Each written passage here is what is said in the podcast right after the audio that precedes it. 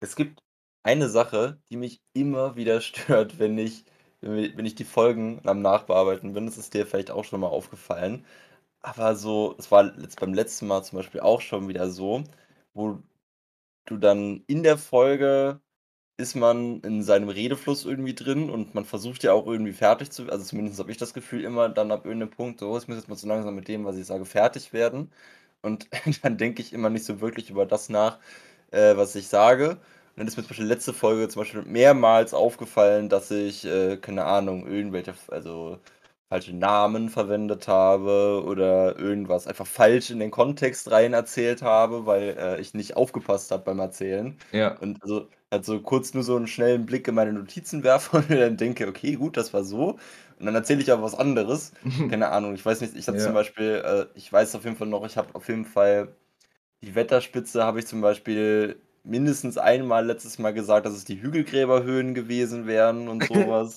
So was.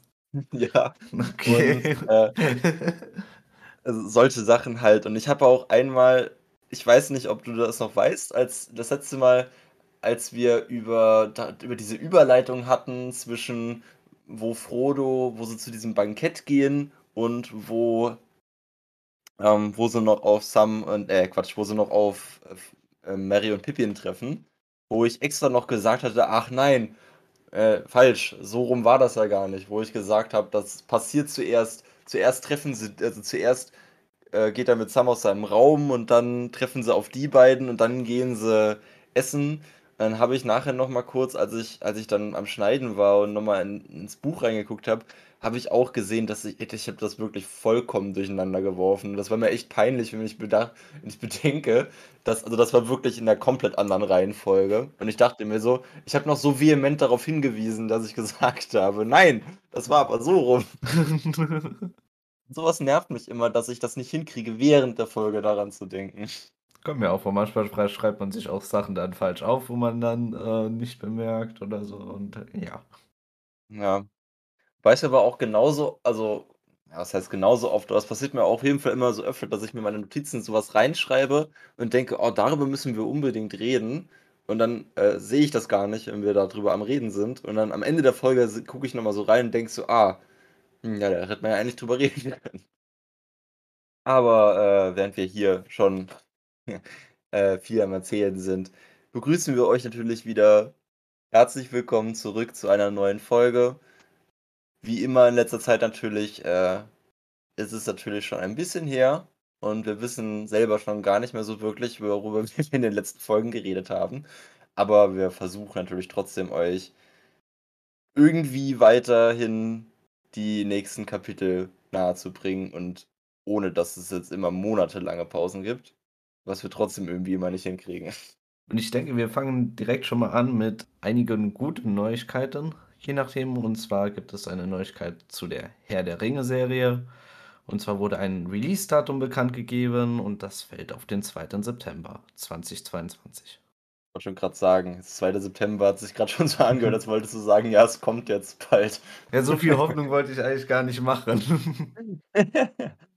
Ja, ne, das ist 'n bisschen ich fand's 'n bisschen sch also, ich freue mich natürlich, dass es jetzt endlich 'n Release-Datum gibt, aber ich finde es auch 'n bisschen schade, dass es erst nächstes Jahr ist.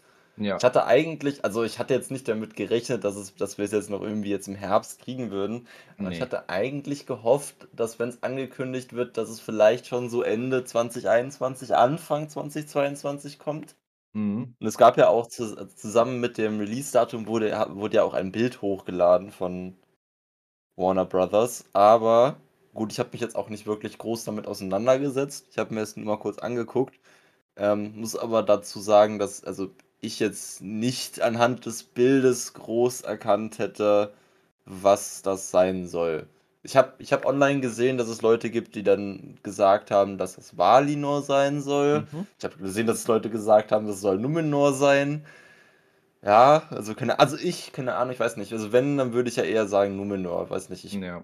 bin mir nicht sicher, ob also, vielleicht sehen wir Valinor noch irgendwann, aber ich hätte jetzt nicht ge äh, ich würde jetzt nicht erwarten, dass wir das jetzt irgendwie so früh in der Serie sehen würden. Also, ich glaube tatsächlich auch, dass es, äh, Vali Valinor ist so und ganz spezifisch sogar, äh, Valma, also die, ähm, Stadt davon. Weil wenn man Ja. ganz genau im Hintergrund guckt, dann wird man zwei riesige Bäume sehen. Ah, okay. Ja, das könnte ja auf Laurelin und äh, Telperion hinweisen. Vielleicht. Okay, ja, das kann sein. Ja, gut, ich habe mir, wie gesagt, ich habe mir das Bild nicht so genau angeguckt. Also ich ähm, hatte keine Zeit, mir das Bild Ja. genau anzugucken, das ist besser gesagt. Aber ich weiß auch nicht, ich hatte auch, ich hatte, glaube ich, ich glaube, dass die, als ich das Bild geguckt habe, mein Fokus war, ob ich erkennen kann, wer das im Vordergrund sein soll, da Ja, aber auch immer da in dem weißen Gewand rumgelaufen ist, aber ich, keine, ich ich glaube, da hat man nicht. wenig Chancen. Nee, ich, ich habe noch nicht mal, ehrlich gesagt, ich muss sagen, ich habe noch nicht mal jetzt rauserkennen können, ob das ein Mann oder eine Frau war. Es gibt ja Theorien, wer das äh, sein könnte, aber ich denke, die sprechen wir jetzt äh, nicht an, weil es doch schon ja, etwas weit hergeholt ist, denke ich einfach mal. Ja, ich meine, erstens das und zweitens, ich glaube, wir haben auch so noch genug, worüber wir heute reden können. Da müssen wir nicht noch anfangen, über solche Sachen zu spekulieren, wenn es eh, wenn wir eh absolut keine Basis haben, über, äh, auf der wir darüber reden können. Ja, Genau. Ja, also, ich weiß nicht. Ich freue mich auf jeden Fall, dass es endlich ein Release-Datum gibt.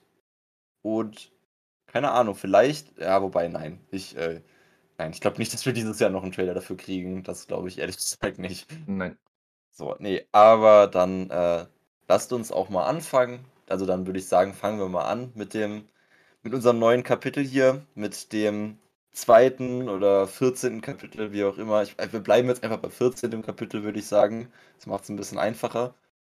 Ähm, bei Elrons Rat. Ein sehr cooles Kapitel, wie find, ich finde. An sich passiert nicht viel, aber es wird sehr viel aus der Lore sozusagen, wird hier rein erzählt. Wir kriegen also wirklich sehr viel Hintergrundwissen und Geschichte nochmal zur Mittelerde dazu heute.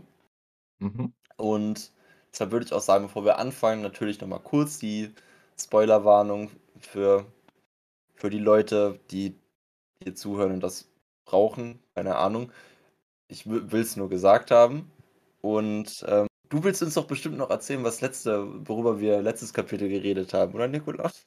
Hm, was, was, was kann man denn da Wichtiges rausholen? Ich denke, äh, das Wichtigste ist halt eben, dass sie in äh, Bruchteil angekommen sind. Sie waren auf einem Bankett, haben viel geredet, viel erzählt auch. Und es gab ein Wiedertreffen mit äh, Bilbo. Ja, so, ja, eigentlich, ja, stimmt. Eigentlich ist nicht viel mehr passiert, das stimmt. Aber ich habe auch eigentlich extra dich gefragt, weil ich selber nicht wusste, was ich sagen soll. Es war ein bisschen zu lange her dafür, dass ich noch wirklich wusste, worüber wir geredet hätten. Ja. Aber dann denke ich, können wir auch relativ schnell zu diesem Kapitel übergehen. Und zwar, das heißt, der Rat von Elrond. Zweites Kapitel vom zweiten Buch. Und es beginnt damit, dass Frodo mal wieder aufwacht. Irgendwie beginnen alle Kapitel damit, dass Frodo aufwacht, habe ich das Gefühl. In letzter Zeit ist das zu einem sehr seltsamen Trend geworden. Auf jeden Fall. Ja, doch, stimmt. Also es war dieses Kapitel, das Kapitel davor und das Kapitel davor war ja das Kapitel, wo er auf der Wetterspitze aufgewacht ist. Ja. Ein Trend. Vielleicht geht das ja noch so weiter, aber ich weiß es gerade nicht mehr. Nein, auf jeden Fall, Frodo wacht auf und die erkunden jetzt halt mal, also er und Sam erkunden zusammen ein bisschen Bruchtal. Dazu hatten sie ja noch nicht wirklich die Gelegenheit. Und was ich jetzt nochmal kurz äh, fragen wollte, weil ich weiß ehrlich gesagt nicht mehr, ob wir das letzte Folge gemacht haben, ähm, ob wir kurz oder also ganz kurz ansprechen sollen über die Darstellung von Bruchtal in den Filmen. Oder weißt du noch, ich weiß nicht mehr, haben wir darüber letzte Folge geredet? Ähm, ich glaube nicht, nein. Nee, weil ich finde halt immer, dass, also ehrlich gesagt, ich kann mich nicht mehr erinnern, wie ich mir Bruchtal vorgestellt habe, bevor ich die Filme kannte. Das weiß ich wirklich nicht mehr. Aber ich finde die Darstellung von Bruchtal im Film immer sehr schön. Also ich weiß noch, also das Einzige, ich weiß nicht mehr, wie es in meinem Kopf aussah. Ich weiß noch, dass so von der Art, wie Bruchtal ja auch beschrieben wird, habe ich es mir eher, also ein bisschen mehr noch festungsmäßiger vorgestellt als in den Filmen. Mhm. Aber so, keine Ahnung, ich finde halt in den Filmen ist es halt wirklich sehr schön, dieses, ähm, dieses, äh, wie sagt man, dieses Verzaubernde, sage ich mal, was du bei so einer Elbenstadt Ja. erwarten würdest, finde ich, bringen die sehr gut rüber. Für mich ist es dieses Naturverbundene, ähm, dass das einfach sehr nah an der Natur ist und quasi damit her einfließt. Und, äh, man muss ja auch sagen, in Herr der Ringe sieht man ja nicht allzu viel von Bruchtal und es wirkt irgendwie auch so ein bisschen leblos. Also so ruhig und als ob nur Elrond da leben würde, so 'n bisschen. Ja. Aber in, äh, Der Hobbit und vor allem in der Extended Edition, da erkundigt man ja auch noch 'n bisschen mehr von Bruchtal. Ja. Und, ähm, da muss ich sagen, das hat mir auch sehr gut von der Darstellung gefallen. Man muss ja auch generell sagen, in den Filmen sieht man ja, glaube ich also über alle Filme hinweg sieht man ja viel mehr von Bruchtal, als in man in den Büchern sieht. Ich weiß nicht mehr ich glaube, im Hobbit wird der Bruchtal auch 'n bisschen genauer beschrieben, aber so als also für Leute wie auch mich damals, als ich 'n Kind war und Herr der Ringe dann gelesen habe, kannte ich der Hobbit davor auch noch nicht. Ich habe das erst später irgendwann gelesen. Und ich sage mal, der der die Gefährten lässt ja relativ viel an der Vorstellung von Bruchtal offen für den Leser, weil er eigentlich gar nicht großartig weil das Buch verbringt ja auch nicht viel Zeit hier Nein. eigentlich. Und es wird deshalb es wird ja nicht wirklich beschrieben, wie Bruchtal aussieht. Grade wenn wir mal daran denken, dass ja sehr viel Zeit sich genommen wurde, um Orte wie, ähm ah, ne, ähm, wie hieß denn das noch mal? Da, wo die Brandyboks wohnen, diese Stadt. Ich habe grad vergessen, wie sie heißt. An diesem Äh. See. Ähm, fällt mir nur der See ein, Brandybine ein. J ja, äh, auf jeden Fall nicht wie Stadt der Fluss. die Stadt, die an diesem an dem Fluss war. Da wurde sich ja sehr viel Zeit genommen, das alles zu beschreiben, wie das alles aussieht. Und im Gegensatz dazu ist es hier 'n bisschen karg, sage ich mal, weil ja eigentlich nicht großartig beschrieben wird im Buch, wie Bruchtal aussehen soll. Und ich finde damit, dass es aber so wenig gibt, woru wovon man ausgehen kann, haben sie echt in den Filmen sehr viel damit gemacht. Ja. Da stimme ich auf jeden Fall zu. Vor allem, ähm, ja, wie du gesagt hast, man hat ja nicht sehr viele Vorlagen gehabt und ja, so 'ne normale Menschenstadt oder so 'ne mittelalterliche normale Stadt, das wäre ja, äh, unangebracht gewesen. Von daher haben sie das, denke ich, schon sehr gut inszeniert. Ja, de finde ich auch. Und ich denke auch, das ist so 'ne Sache, die oft, äh, unterschätzt wird. Bei Filmen geht oft äh, geht es oft um die Handlung, um die Charaktere, um die Schauspieler. Und ich finde, so Sachen, äh, kommen oft zu kurz bei, äh, Erwähnungen und ich sage jetzt mal, Dinge, die man beachten könnte. Ja, vor allem, ich meine, wenn man mal bedenkt, dass also ich würde jetzt nicht sa also ja doch, also an sich man denkt ja im ersten Sinne nie wirklich an die Leute, die für die visuellen Sachen im Film Ja. verantwortlich sind. Du denkst ja eigentlich immer zuerst an die Schauspieler, an den Regisseur, Produzenten vielleicht noch. Aber ich meine, die visuelle Präsentation ist ja das, was den Film trägt. Ja. Und auch wenn natürlich Leute wie die, äh, Schauspieler und der Produzent und der Regisseur da mitverantwortlich für sind, weil ja das auch also weil ja grade beim Regisseur ja dessen Vision umgesetzt wird, sind es ja die Ja. Leute, die die visuellen Hintergründe und so entwerfen, die ja wirklich sich Gedanken machen müssen und die Arbeit haben, das zu Ja. entwickeln. Das wird nicht immer so ganz gewürdigt, das stimmt schon. Ja. Was ich damit vor allem sagen wollte, ist, dass man's oft so eher unterbewusst und für selbstverständlich, äh, wahrnehmen könnte, was natürlich nicht selbstverständlich ist. Ja, das stimmt. Es führt halt immer auch 'n bisschen dazu, dass man halt, wenn das mal andererweise in den Filmen oder so nicht so gut ist, dass man halt dann immer 'n bisschen Dann fällt's natürlich auf. Ja, deshalb. Genau. Aber lass uns mal ich würde mal sagen, wir gehen noch mal zurück zum Ja. Wie gesagt, Sam und Frodo waren da halt 'n bisschen am Erkunden und treffen dann eigentlich auch relativ schnell auf Gandalf und Bilbo und die denen dann sagen, dass es jetzt auch ähm, dass es jetzt, glaube ich, Zeit ist, um zum Rat zu gehen. Die Ratssitzung ist ja für den Tag schon einberufen Mhm. und es wäre jetzt Zeit, dahin zu gehen. Ich glaube, es ist noch relativ früh am Morgen, aber die Ratssitzung dauert ja auch wirklich relativ lange. Ja. Und dort angekommen, treffen sie dann, ähm, alle, die dort sind. Ist zum einen Glorfindel, Streicher, Gloin, ähm, dann Gloins Sohn Gimli, Mhm. Alastor, Galdor, ähm, Legolas und Boromir. Und ich denke, auf 'n paar werden wir jetzt noch 'n bisschen tiefer eingehen, aber, ähm, manche sind, ja, nicht so wichtig. Ja. Ich meine, grade so hier Gloin, über den hatten wir ja letzte äh, letzte Folge schon gesprochen. Der saß ja am Bankett neben Frodo. Gimli, Gloins Sohn, denke ich mal, können wir noch 'n bisschen aufschieben. Der kommt ja noch genug dran. Ja. ich würde als Allererstes noch mal kurz über Galdor reden. Ähm, hier wird also der ist als Repräsentant der der Grauen Anfurten da. Das ist ja dieser Ort in Mittelerde, wo die äh, wo die Elben also an dem die Or Elben Mittelerde verlassen und zurück nach Mhm. Valinor fahren. Und hier wird ja auch Círdan kurz erwähnt, der Herr der Grauen Anfurten sozusagen, der ja, bis er den an Gandalf abgegeben hat sozusagen, war er einer der 3 Elben, die einen der großen Elbenringe hatten. Ja, und er wird noch mit dem Beinamen, äh, der Schiffsbauer betitelt. Ja. Und ich glaube, das war auch der Grund, warum er also da das war der Grund, warum er Gandalf auch den Ring gegeben hat. Er ist ja, glaube ich, immer an den Grauen Anfurten und hält sich so aus dem Rest der Geschehnisse in Mittelerde halt eigentlich raus. Und weil er halt, ähm wusste, dass man mit dem Ring halt mehr anfangen kann, als den da sozusagen einfach rumsitzen zu lassen, hat er den dann damals, als Gandalf mit den anderen Istari nach Mittelerde kam, hat er den an ihn abgegeben. Ja. Weiß jetzt auch grad gar nicht mehr, ob er den irgendwann zurückbekommt, aber ich ach, keine Ahnung. Das das weiß ich jetzt nicht mehr. Ich wüsste mal keine Gelegenheit, wo das passieren könnte, oder? Aber ich denke, da s da driften wir zu sehr ab in die Ja, Zukunft. ne. Das, äh Ja, das das muss, glaube ich, noch nicht sein. Ja. Ähm, wen haben wir denn jetzt noch nicht erwähnt?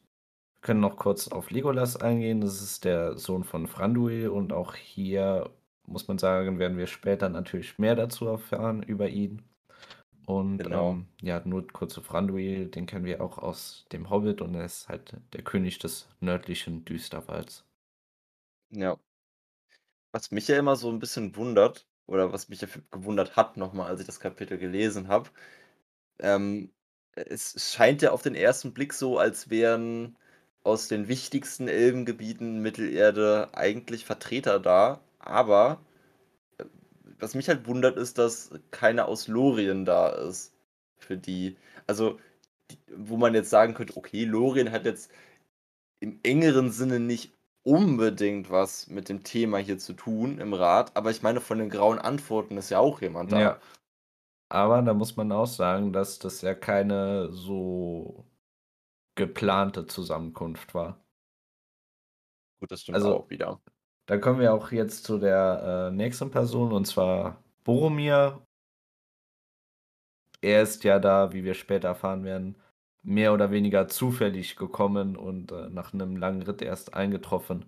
Das war jetzt kei Ja. also, im Film wirkt es auch immer so, als wäre es das jetzt 'ne, ähm geplante Zusammenkunft. Äh, Elrond schnippt mit den Fingern und auf einmal sind alle Gäste da, aus Ja. ganz Mittelerde verteilt. Ja, es war eher zufällig, dass viele verschiedene Parteien zur selben Zeit, ähm, Rat gesucht haben und dann eben zu, äh, Elrond gekommen sind.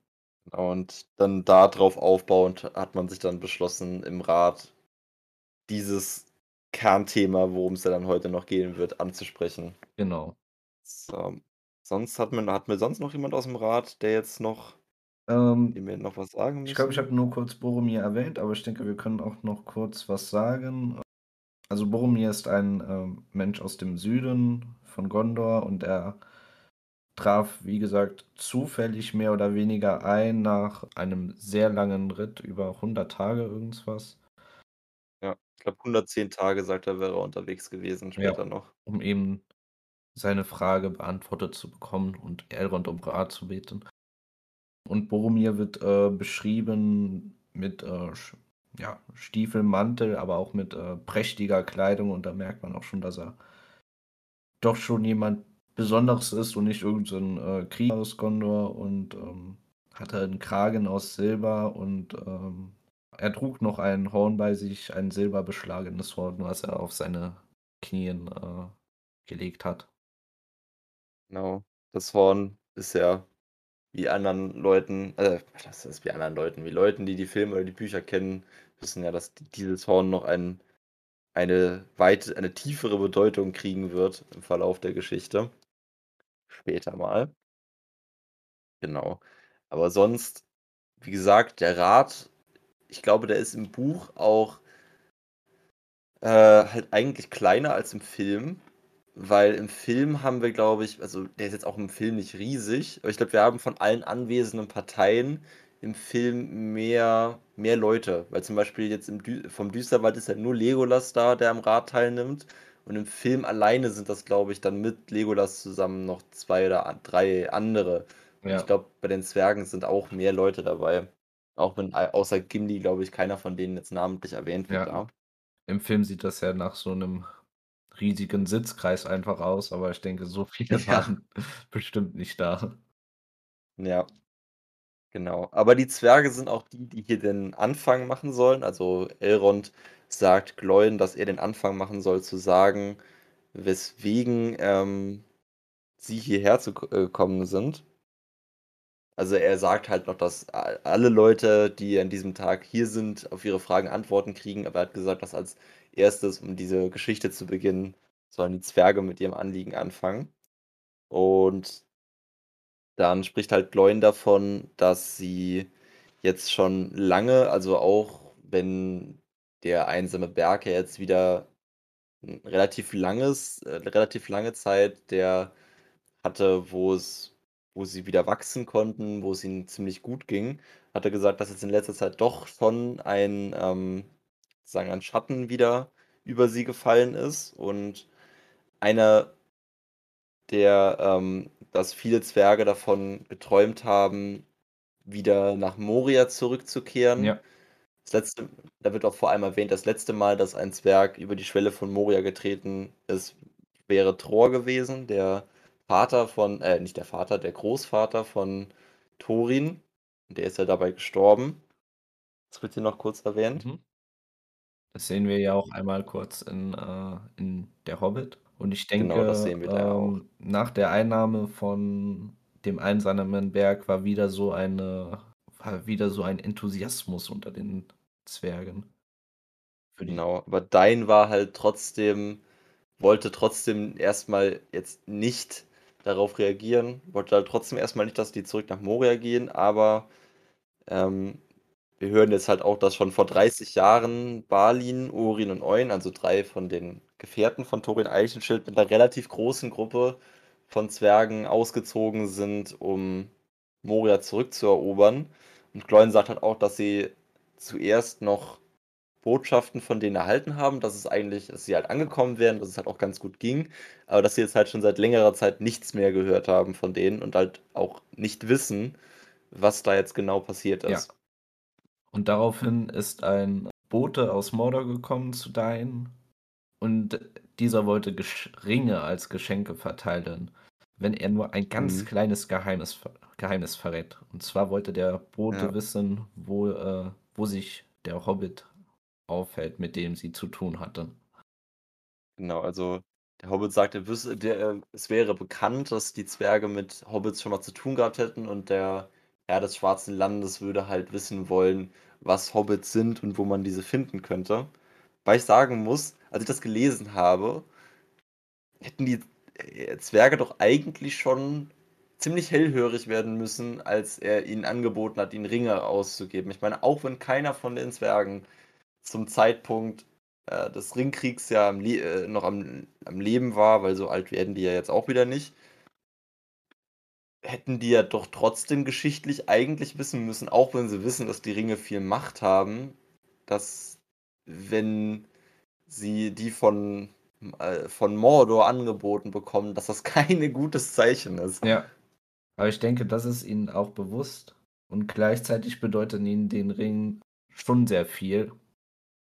Ich glaube, Dain befürchtet auch so 'n Krieg. Ich glaube nicht, dass es 'ne Option für ihn ist, äh, sich mit Mordor zu verbünden und, ähm das auf jeden Fall nicht. so wie es der Bote anbeko angeboten hat. Ja. Aber ich denke, das liegt überwiegend daran, dass er Zeit rausholen will. Ja, ich denke auch. Aber der Bote sagt dann halt auch also, die Zwerge sind sich halt generell nicht wirklich sicher, was sie da jetzt machen sollen. Der Bote sagt halt, dass sie zumindest als Zeichen der Freundschaft für Mordor, dass sie diesen Re dass sie den Dieb suchen sollen und ihm einen kleinen, unbedeutenden Ring abnehmen sollen. Unbedeutendsten aller schon Ringe. Ja, wo man sich ja schon wo man sich jetzt schon denkt so, klar, die Zwerge ist jetzt nicht so, dass die Zwerge da jetzt komplett drauf reingefallen wären und denken so: „Ah, okay, ja, hier, das, äh, hat dann aber Ja. nichts damit auf sich.“ Das ist eine der Fragen, die dann nachher noch äußert, warum Mordor diesen unbedeutenden Ring haben will. Aber wo ich mir auch schon denke, es ist doch schon 'ne ziemlich dämliche Aussage zu sagen: „Ja, hier, das ist der unbedeutendste aller Ringe, aber bitte, wir wollen den unbedingt Ja. wiederhaben.“ Was natürlich auch sein kann, ist, ähm, man unterschätzt ja auch leicht den, äh immer den Geiz der Zwerge und die Ringe haben ja auch viel zu ihrem Reichtum beigetragen und, ähm, deswegen hätten Ja. sie die schon gerne wieder, aber das Ja. ist denen dann doch schon sehr suspekt. Ja. Auch man muss auch dazu sagen, man das hat mir, glaube ich, auch schon mal erzählt, aber der also, der Bote bietet ja 3 von den Ringen an, die die Zwerge mal hatten. Ich mehr kann man auch nicht mehr anbieten, weil die anderen 4 von den 7 müssten ja inzwischen alle zerstört Ja. sein. Aber das heißt aber auch, dass, äh, Mordor alle 3 von denen, die noch übrig sind, wieder hat. Mhm. Was, glaube ich, aber auch Gandalf das hatte Gandalf, glaube ich, aber auch in Schatten der Vergangenheit schon mal angemerkt, dass Mordor wahrscheinlich alle die, die noch übrig sind, wieder in Ja. Besitz hat. Und er bietet ja nicht nur, äh, die Ringe an, sondern auch Moria und hat eben die Freundschaft mit, äh, Mordor. Und Moria ist ja auch Genau. schon wieder so was, wo die Zwerge extrem dran hängen. Ja, hätten sie ja eigentlich sehr gerne wieder zurück, aber es ist halt ich glaube, die wissen auch gar nicht so genau, was da also, die wissen schon, dass 'ne Gefahr von Moria ausgeht, aber was genau da los ist, wissen die, glaube ich, gar nicht. Deswegen antwortet Dain ja auch weder mit ja noch mit nein und er sagt, er braucht seine Bedenkzeit. Und ihm ist schon klar, dass das hier ein Trug ist sowohl Trug als auch betrogen ist und, ähm, ja, das respektiert er auch mit seiner Antwort. Genau. Bote sagt dann auch, okay, er gibt ihm Bedenkzeit, aber sie sollen sich nicht zu lange Zeit nehmen. Der Bote auch zweimal noch mal zurück und wird ohne Antwort wieder weggeschickt und, äh, sagt auch, dass er jetzt vor Ende des Jahres, in dem wir uns befinden uns jetzt grade befinden, dass er noch einmal zum letzten Mal zurückkehrt. Ja. Und darum beschloss Dain dann auch, Glóin zu Elrond zum einen, um Bilbo warnen zu können, weil sie ja wissen, dass mit dem Hobbit dass sie hinter Bilbo her sind und generell, um, äh um Rat zu bitten, ähm, zu erfragen, was sie jetzt in dieser Angelegenheit am besten tun können.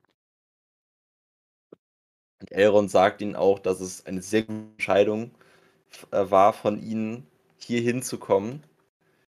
Ähm, und sagt halt jetzt, dass es an der Zeit wäre, die Geschichte des Rings, den der der so unbedingt wiederhaben will, hier jetzt endlich zu offenbaren.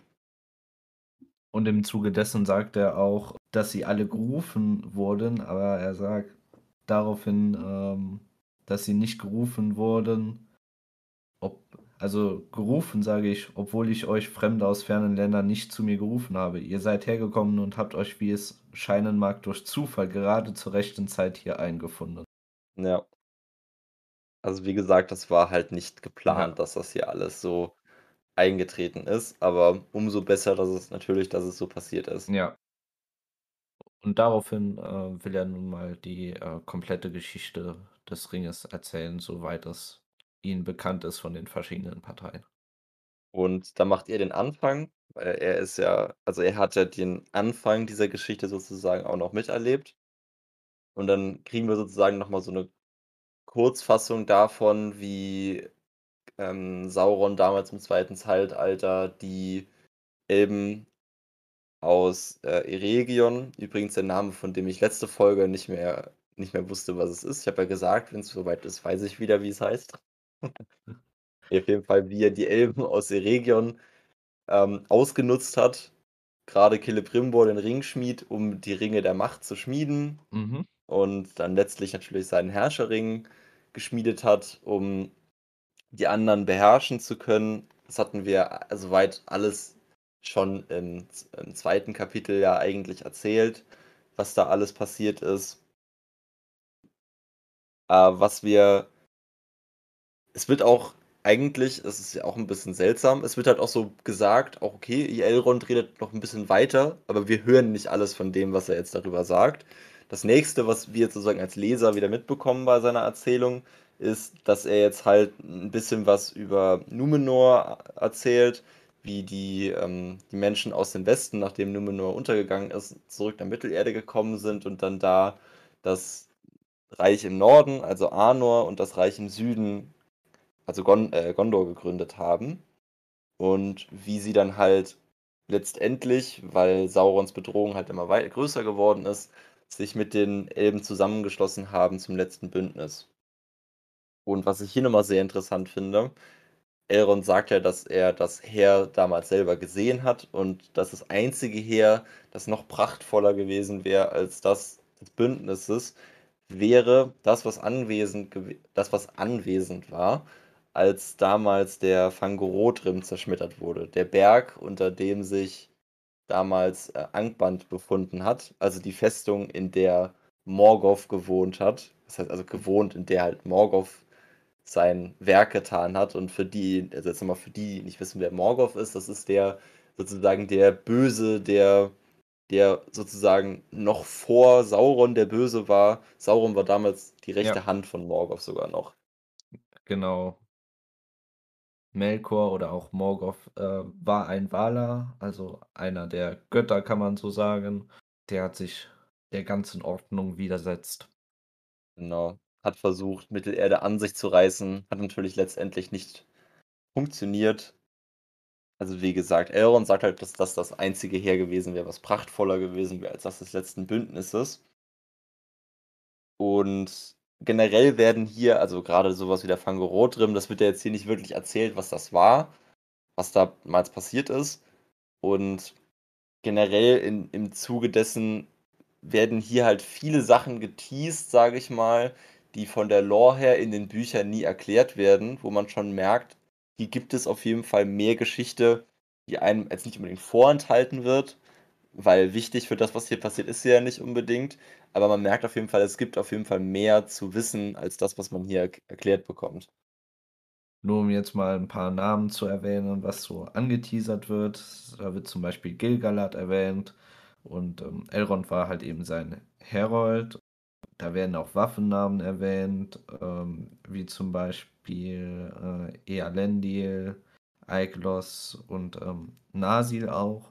Ja, allgemein, wie du erwähnt hast, äh, sehr viele Randinformationen, mit denen man wahrscheinlich zu dem Zeitpunkt im Buch noch nichts anfangen kann. Genau. Ich finde das auch sehr lustig an dieser Stelle, wie Frodo ganz geschockt davon ist, dass Elrond das ja selber mitbekommen hat, wo er sagt, ja, das ist doch im letzten Zeitalter passiert, ist schon über 1000 ja, Jahre her. Also gewesen. ja, genau. Und dann sagt er auch äh, Elrond nochmal, dass er schon sehr lange in Mittelerde unterwegs ist. Ich finde es ein bisschen seltsam, dass er die Aussage sagt, ja, äh, schon drei Zeitalter bin ich in Mittelerde unterwegs, wenn man bedenkt, okay, das ist, also er ist jetzt nicht seit Anbeginn der Zeit in Mittelerde, aber drei Zeitalter, es gibt halt erst drei Zeitalter. Ja, weißt du? ja. Wo man sagen könnte, okay, hätte so einfach sagen können, ich bin schon fast. Ja, ich war schon immer da. Hier. Ich will ja euch ja. nichts vormachen, aber. ja. Wo du nur so drei Menschen Zeitalter? Nein, drei Zeitalter. ja, genau.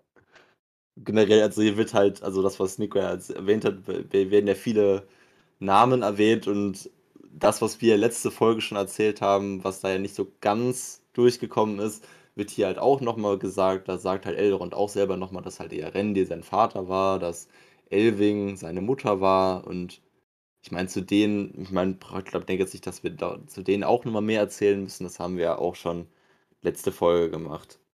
Was eher, glaube ich, nochmal interessant ist, ist, dass hier halt auch erzählt wird, die, ähm, die Schlachten, die ja getätigt wurden, das war ja ein sehr langer Krieg, der Ringkrieg der hat sich ja zuerst wurde halt vor Mordor gekämpft, dann irgendwann am Schwarzen Tor und dann wurde ja noch ähm, dann wurde ja noch jahrelang der Schwarze Turm belagert, bis es dann irgendwann zur letzten Schlacht kam, wo Sauron besiegt werden konnte. Aber hier wird halt auch nochmal erwähnt, dass äh, die sozusagen die Kämpfe auf der Dagorlat, das sind sozusagen die Teile des Krieges gewesen, die sich äh, noch auf den Ländereien vor Mordor abgespielt haben. Und die Dagolat, die werden wir auch später irgendwann in den Büchern nochmal wiedersehen, weil das sind nämlich die Totensümpfe. Also das ist das, was heute die Totensümpfe sind. Und um halt jetzt nochmal aufzufrischen, sage ich mal, was mit dem Ring passiert ist, wird hier halt nochmal erwähnt, Isildur hat ja dann letztendlich den Ring von Saurons Finger geschnitten und ihn halt an sich genommen. Und das ist auch der Punkt, an dem Boromir sagt, dass den Menschen aus Gondor, was ja sozusagen die Leute ist, die dann auch am ehesten, ja nicht, okay, Waldläufer sind ja noch ein bisschen näher an Isildur dran, von der Verwandtschaft her, aber Gondor gehört ja auch dann irgendwo dazu. Und er sagt, dass die schon, wenn es mal bekannt war, ist es schon längst in Vergessenheit geraten, dass Isildur damals den Ring der Macht hatte. Ja, halten sich das ja schon heilig und sind auch stolz darauf. Ja, die Geschichte ist eigentlich nicht schön, weil, ähm, wie Elrond hier auch sagt, das letzte Bündnis war letztendlich äh, fruchtlos, das ähm, Auskommen davon. Sie, hatten keine, sie haben zwar gewonnen, aber so das wahre Böse konnten sie ja auch nicht damit vertreiben. Genau. Also Elrond sagte nochmal, Sauron konnte zwar für den Moment besiegt werden, aber er hat halt auch nur sozusagen, so, jetzt ist vielleicht ein dummer Vergleich, aber das kann man schon, glaube ich, damit vergleichen, ein bisschen wie bei Harry Potter, sage ich mal. Das ist ja auch so, dass der Böse wurde zwar besiegt, aber sozusagen nur seine Gestalt wurde zerstört. Der Geist und die Person an sich hat das überlebt. Und sie sagen halt auch, der, der Turm Baradur, der wurde zwar auch, also man hat versucht, ihn zu zerstören, aber es, man, man konnte ihn nicht komplett zerstören, weil die Grundmauern des Turms halt mit der Macht des Ringes erbaut wurden. Und solange der Ring halt in der Welt ist und noch aktiv Macht ausüben kann in der Welt, solange kann man den Turm halt nicht komplett zerstören. Aber wie Nikola halt gesagt wird, ist halt, also, dass die Menschen und Elben haben sich halt seit dem letzten Bündnis halt auch entfremdet, was zum Teil halt auch damit verantwortlich ist, dass Elrond Isildur, wie man ja auch in den Filmen sehen kann, damals schon geraten hat, den Ring zu zerstören.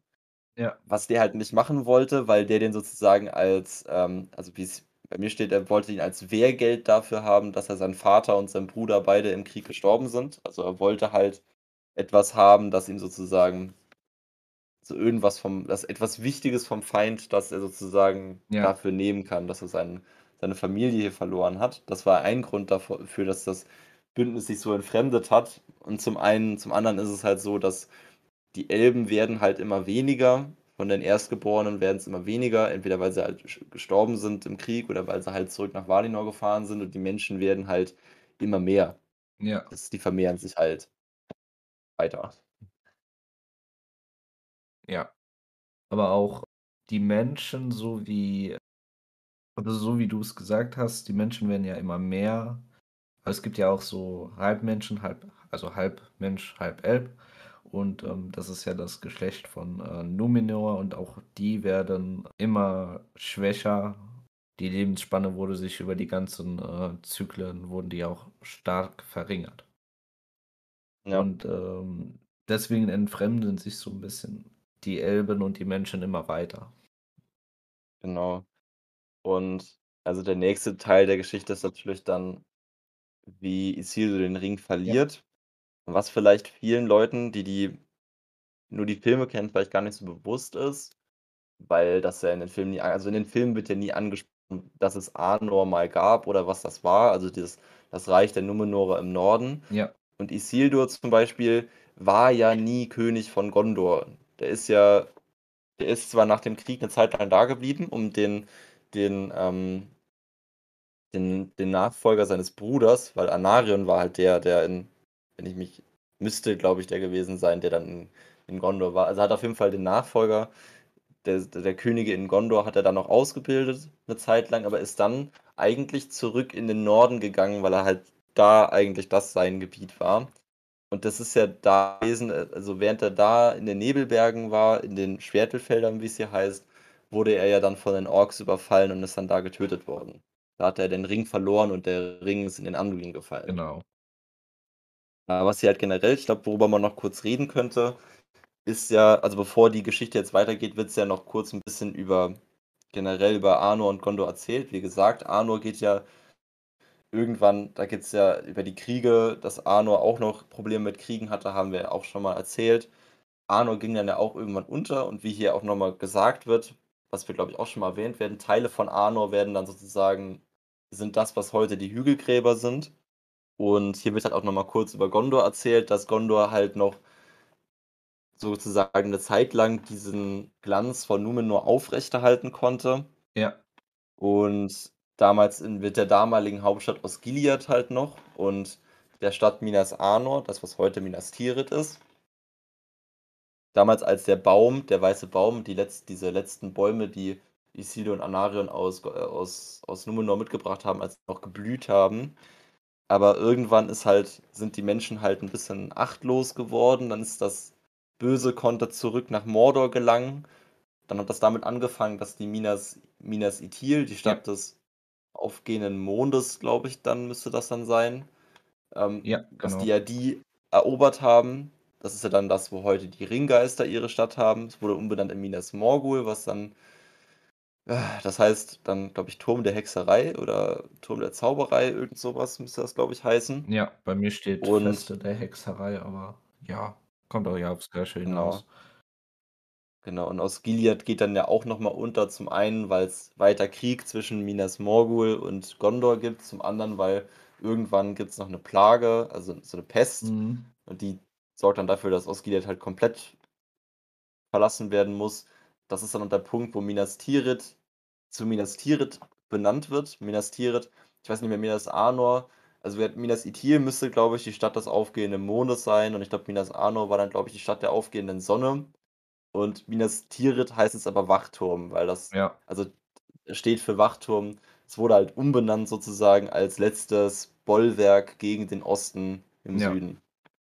Und man muss es wirklich so sehen, äh, Minas Morgul beziehungsweise Minas Ithil damals war nun mal am nächsten zu, ähm, Mordor dran und deswegen wurde es als Erstes eingenommen und ähm, Osgiliath, die ehemalige Hauptstadt, lag zwischen Minas Tirith und Minas Morgul dann.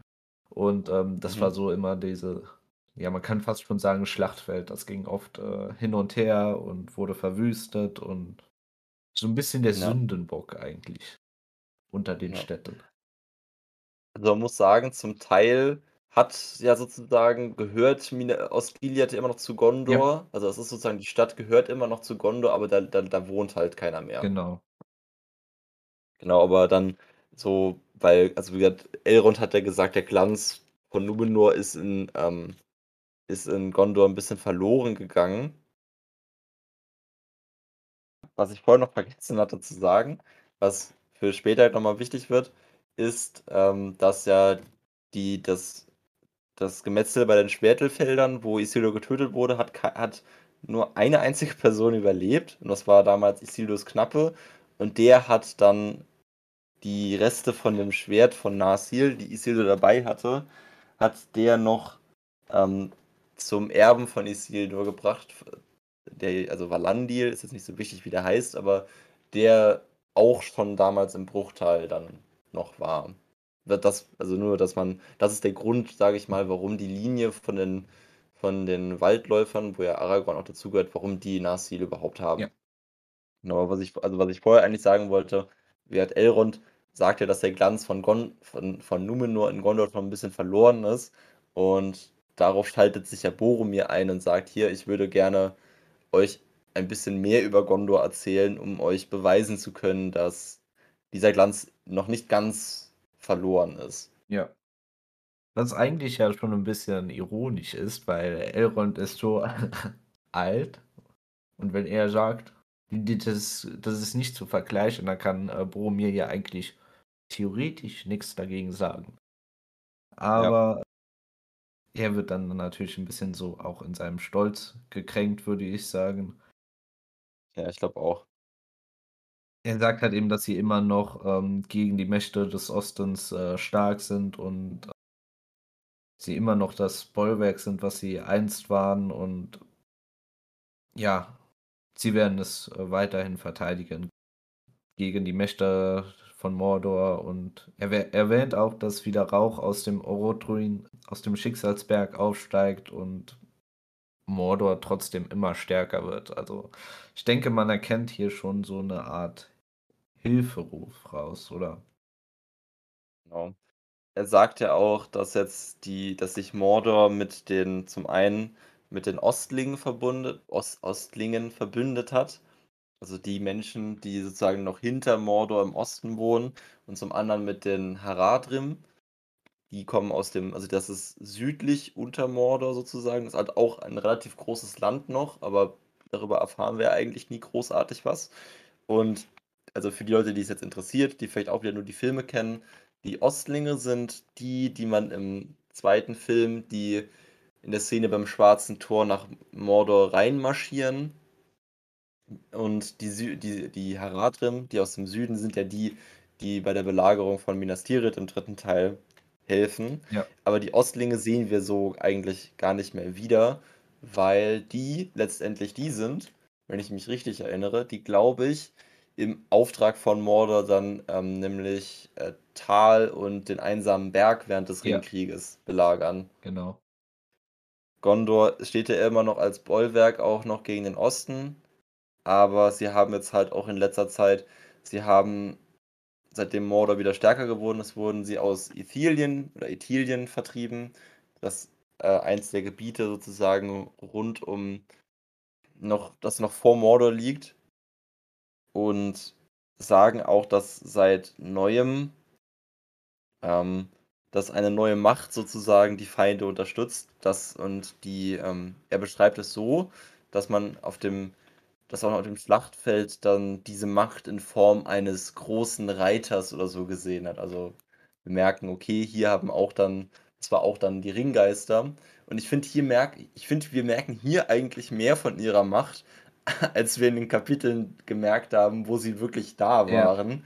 Weil ja gesagt wird, immer wenn die aufgetaucht sind, sind die Feinde in Raserei ge äh, geraten und waren nicht mehr aufzuhalten. Und die Armeen von Gondor sind in Panik geraten und sind geflohen. Ja. Also wir merken hier schon, dass sie ziemlich viel Einfluss auf die Schlachten hier nehmen konnten und ziemlich äh, mit halt auch ein großer Grund dafür waren, dass Gondor gerade so im Bedrängnis ist. Ja. Man könnte fast schon sagen, dass die Ablenkung durch die Hobbits äh, Gondor so ein bisschen bekräftigt haben. Ja. Und gleichzeitig ähm, jagen natürlich die Reiter einen kleinen Hobbit und können ihn nicht fangen, aber auf dem Schlachtfeld Ja. machen sie dann so einen großen Unterschied. Ja. Das finde ich immer so ein bisschen so. Das finde ich immer, also klar, es ist, man, es ist schwer zu sagen, ob das man das hätte anders darstellen können, aber ich finde gerade dadurch immer, die Ringgeister werden so in der Lore selber, werden die immer wirklich als sehr mächtige Wesen Ja. dargestellt. Und es gibt ja auch so Momente in der Lore, wo wir auch wirklich merken, dass die das sind. Das Problem ist, finde ich, immer so, in den Büchern kriegen wir halt eigentlich nur an zwei Stellen wirklich viel von denen mit. Halt einmal hier in der Zeit, wo sie den, wo sie die Hobbits im ersten Teil jagen und dann nochmal später im dritten. Und ich finde gerade hier im ersten Teil hast, hast du halt nicht so, also du hast schon das, du kriegst schon mit, dass das, dass das starke Feinde sind, aber ich finde, dass halt dafür, dass gesagt wird, dass sie so gefährlich sind in den Büchern, kommen die so gefährlich nicht rüber, finde ich leider in den Kapiteln hier vor. Ja. Weil, wenn ähm, bei den Erwähnungen von Gandalf, Aragorn und so weiter, da merkt man ja richtig, dass ähm, die Respekt vor denen haben und das auch zu Recht. Aber so richtig die Ja. Taten werden wir jetzt hier nicht mitbekommen, das stimmt. Ja. Finde ich immer ein bisschen schade. Genau. Auf jeden Fall. Also Boromir sagt halt dann nochmal hier, dass er dann, dass er, zuerst sagt er, dass sein, dass sein Bruder äh, einen, einen Traum, eine Vorhersehung hatte, wo es darum ging, dass sie, ich weiß nicht, ich glaube, er gesagt, also da, in dem Traum ging es halt auch darum, dass man, dass, dass sie Bruchtal finden sollen, dass sie Elrond finden Ja. sollen. Und es wurde was über Halbling gesagt in dem Traum. Was ich auch sehr, also Faramir, sage ich mal, ist ja, glaube ich, auch, der ist ja auch mal von Gandalf ausgebildet worden, dass der so eine, so einen Hang, sage ich mal, irgendwie dann noch zur Magie vielleicht irgendwo hat, ist ja, finde ich ja okay. Ja. Wie, aber Boromir sagt, er hat den Traum auch gehabt, wo ich mich frage, warum hat, meine Boromir hat ja mit sowas eigentlich nichts am Hut. Der, Boromir ist ja wirklich so der klassische ähm, Nachfolger des vom äh, jetzt von, vom Truchsess hier im dem Sinn, Ja. der eigentlich eher so der militärische Mann ist, mit sowas nichts am Hut hat, dann hat er auch diesen komischen Traum. Ja. Ja, denke ich. Also, ich kann es mir so nur. Ich finde das jetzt aber auch nicht zu stark bewerten, weil es kann auch 'ne einfache Vor Vorhersehung sein und, ähm ich denke, dafür braucht man ja auch keine Mächte so richtig, weil wenn man jetzt zurückdenkt, Ja. ähm, dass Frodo auch mal 'n Traum hatte, was, äh, von Gandalf Gut, passiert, äh, ist. Er hat ja auch keine magischen Fähigkeiten. Vielleicht könnte man das auf Ja, den Ring schieben, aber ja, ich würde es nicht zu, äh, stark bewerten. Finde ich auch gut. Also, wie gesagt, das, äh, dann sagt da jetzt ist auch der Punkt, an dem Boromir dann sagt, dass also, er hat sich dann halt also, eigentlich wollte sein Bruder nach Bruchtal dann reisen. Er hat dann gesagt, weil die Reise so gefährlich ist, wollte er die auf sich nehmen. Er hat auch, wie wir schon gesagt hatten, er hat 110 Tage gebraucht, um von Gondor nach, ähm nach Bruchtal zu kommen. Man muss auch sagen, also, das sind er ist jetzt dann fast 3 Monate unterwegs gewesen, das mit'm Pferd. Also, wir merken schon, das ist wirklich das ist 'ne sehr lange Strecke gewesen. Ach ja, genau. In dem Traum ging's auch um das zerbrochene Schwert, wo Boromir auch nicht wusste, worum's geht. Und ich finde das auch so toll, dieser Moment, wo dann einfach Boromir beendet sozusagen seine, Geschichte über den Traum und Aragorn steht auf, schmeißt sein Schwert auf den Tisch und sagt: „Da, da ist Ja. das Schwert.“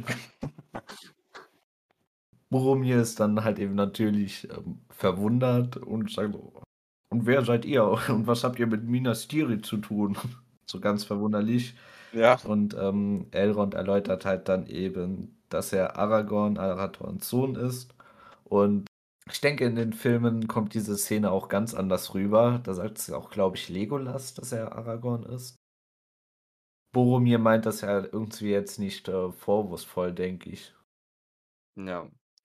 Ich meine, wir haben das Ganze im Film ja eh ganz Ja. anders, weil Narsil Genau. hat ja im Film gar nicht Aragorn das liegt ja da so rum in Ja. Und Bruchtal. Aragorn ist sich schon bewusst, was er, äh, tun muss und welche Verantwortung er mehr oder weniger hat. Und, äh, in Büchern geht er ja ganz Mhm. offen eigentlich damit um. Und in, äh in den Filmen ist es ja so 'ne Heimlichtuerei. Ja, 'n bisschen schon.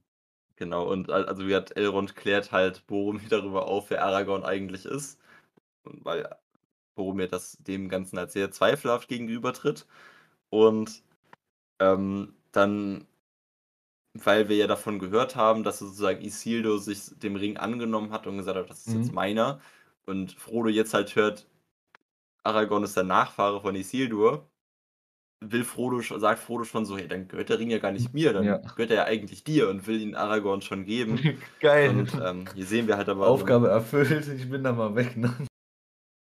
Ja. Gehört dir. Ne, aber Nimm ihn. Genau. Aber, ähm, Aragorn sagt halt auch so: „Nein, also, der Ring gehört keinem von uns beiden.“ Sehen wir auch wieder mehr, dass mal Aragorn 'n bisschen mehr bisschen mehr Weisheit da wieder an den Tag legt als so manche andere Figuren, die wir noch in den Büchern treffen werden. Mhm.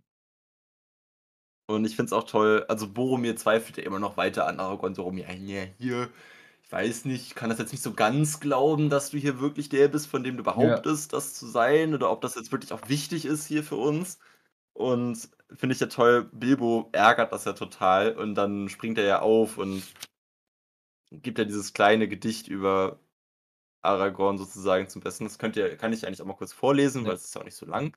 Sagt, äh, Bilbo nämlich: „Das zerbrochene Schwert sollte“ Ne, ach das war Quatsch, das das ist Falsche. der sorry, das das ist grad das das das das war grad der Traum von von von von Boromir, sorry.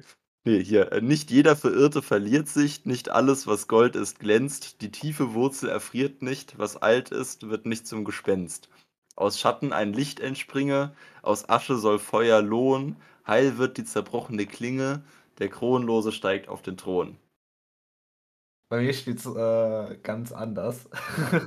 Also, nicht ganz Echt? anders, ich denke, der Sinn Okay. ist der gleiche, aber es ist schon, ähm erstaunlich, wie man einfach auf, ähm, was komplett anderes da kommt.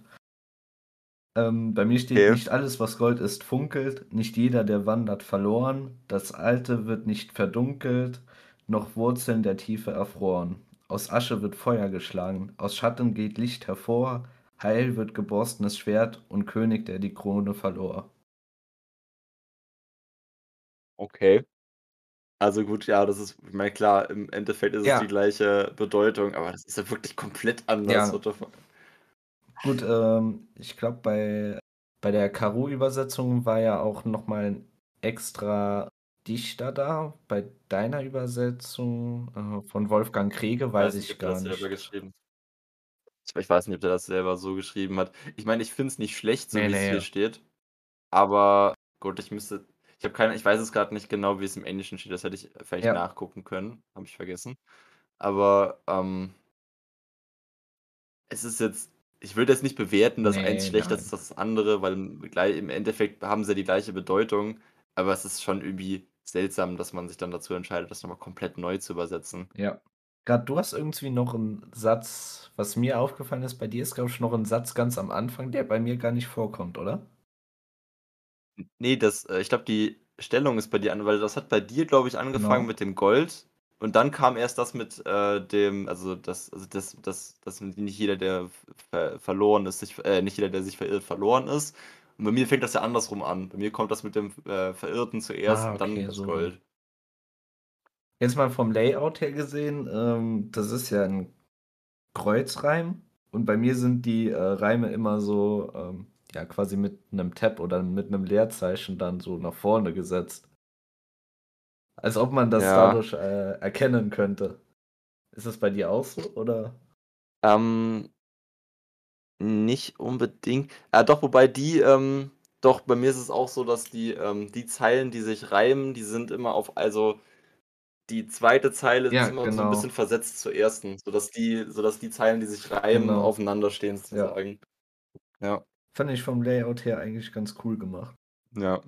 Noch mal um noch mal die Dichtkunst zu betonen, die hier an den Tag gelegt wird. Genau. Da ich finde dann aber auch, äh, Elrons Reaktion geil. „Vielleicht sind die Verse nicht gu Ja. nicht sehr gut, aber zutreffend.“ So: „Ja, war eigentlich scheiße, aber es trifft zu.“ Ja.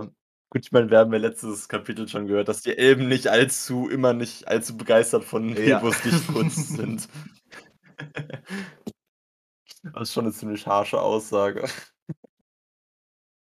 Jedenfalls was Boromir halt auch noch mal vorher gesagt hat, also, dadurch, dass sie das Bollwerk gegen den Osten sind äh, hier: „Der Westen wenn es uns nicht gäbe, dann gäbe es überhaupt keinen Frieden im Westen.“ Und Aragorn sagt ja hier also, ich, äh, will zwar nicht anzweifeln, dass Gondor im Süden die Ordnung gehalten hat und dafür gesorgt hat, dass viel weniger Gefahr in den Westen eindringen konnte, aber er sagt halt: „Also, wenn es uns, die Waldläufer im Norden, nicht gegeben hätte, dann“ „dann würde der Norden heute so auch nicht existieren.“ Wie wir ja schon mal gesagt haben, sind die Waldläufer ja im Norden tätig und halten die Gefahren aus dem Norden eben von dem von den ja, von der Mitte von Mittelerde und allen anderen Gebieten auch fern. Also, die leisten da auch ihren Beitrag zu de äh, zu dem Frieden und ja, anscheinend ist das, äh, Boromir und Gondor ja auch nicht so ganz bewusst.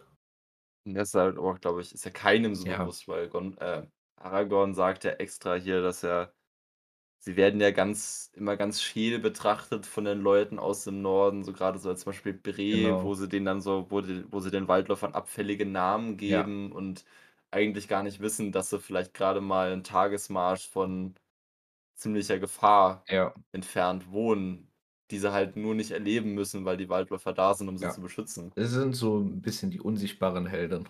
Genau. Aber er sagt ja auch, dass sie wollen das nicht anders. Das ist halt ihr Way of Life sozusagen. Das ist jetzt auch hier wieder es es geht jetzt auch so wieder weiter, so dann geht's ja so damit hier hier, also wird jetzt noch mal anerkannt, dass ja Frodo den Ring halt dabei hat und er als Bote den Ring gebracht hat. Und ich finde ja auch so es wird schon sich bemüht, sage ich mal, hier Boromir unsympathisch dastehen zu lassen.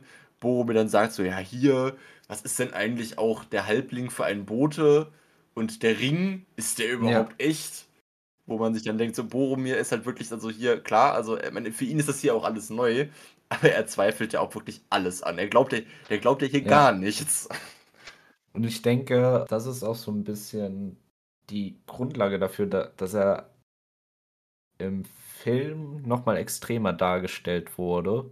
Weil ich meine, er hinterfragt es, aber er ist jetzt nicht so direkt anti alles und, äh, Gondor muss den, äh, Ring haben, so wie's im Film nun mal dargestellt wird. Er erkennt er erkennt ja auch hier an, dass er nach äh, dass er nach zu Elrond gekommen ist, nicht um Hilfe im Genau. Krieg zu suchen, weil er weiß, dass Elronds Macht in Weisheit liegt und nicht in Waffengewalt. Genau. Also, ich würde ihn schon als 'n bisschen falsch dargestellt bezeichnen in dem Film. Er ist doch schon deutlich ruhiger, aber ja, er hinterfragt äh, hinterfragt nun mal gerne Sachen. Ja. Also, ich weiß nicht, falsch würde ich nicht sagen. Ich würde eher vielleicht 'n bisschen überspitzt sagen. Also, diese ganzen Züge, Ja. die in also, diese ganzen Züge, die im Film noch 'n bisschen deutlicher herauscharakterisiert werden, die hat er ja zwar in den Büchern, aber ich finde in Ja. den Filmen was in den Filmen 'n bisschen zu kurz kommt, was du in den Büchern aber merkst in der Extended Edition, finde ich, merkst du's 'n bisschen mehr, aber in den Büchern merkst du ja schon, dass, ähm, Boromir an sich die Gemeinschaft und die Beziehung zur Gemeinschaft ja Ja, auch ja, wichtig ist. Der ist ja schon 'n auf ehrbarer. Mensch. Ich denke, sie haben einfach nur in den Filmen ihn einfacher dargestellt und, äh, für den Zuschauer dann eben verdaubarer. Weil ich meine, Boromir ist jetzt keine Ja. Person, die man jetzt leiden kann in den äh, in den Filmen, würde ich sagen, bis zum Ende nun mal. Ja. Und wenn genau. Und ich meine, das liegt, glaube ich, auch eher wieder da dran, dass du halt im Film nicht die volle Zeit hast, um Genau. ihn komplett darzustellen, denke ich Und das mal. finde ich halt eben auch interessant an den Büchern, beziehungsweise dann halt eben zu den Filmen, dass es wirklich, äh, ganz anders dargestellt wird. Boromir erscheint in 'nem völlig anderen Licht und, äh, wie ich finde, auch später zumindest, vielleicht hier noch nicht ganz, aber auf jeden Fall, äh, sympathisch. Ja. Hey, wie gesagt, eigentlich ist Boromir ja auch Ja. 'n sehr guter Mensch. Es gibt ja auch diese Momente in den in dem Film, grade das im äh, in den Gefährten, wo man wo er, äh, Merry und Pippin ja sozusagen 'n bisschen ausbildet, ist ja auch eigentlich 'n sehr schöner Moment. Aber ich finde, da da hat halt auch wieder so die Extended Edition 'n bisschen den Vorteil, dass sie Mhm. halt an manchen Stellen die halt besser zeigen konnte, was Boromir für 'n Mensch ist. Grade so oh, war das ja, war das im 2. Teil, der Anfang vom 2. Teil, wo man ja so 'n bisschen sieht, wie Boromir in Gondor am Kämpfen ist und ja auch sozusagen sich für sein Volk einsetzt und, äh, 'ne gute Beziehung zu seinem Bruder hat und so was. Ja, da sieht man noch mal im Rückblick, ähm, wie er dann losreitet, wie Denethor ihn losschickt. Genau.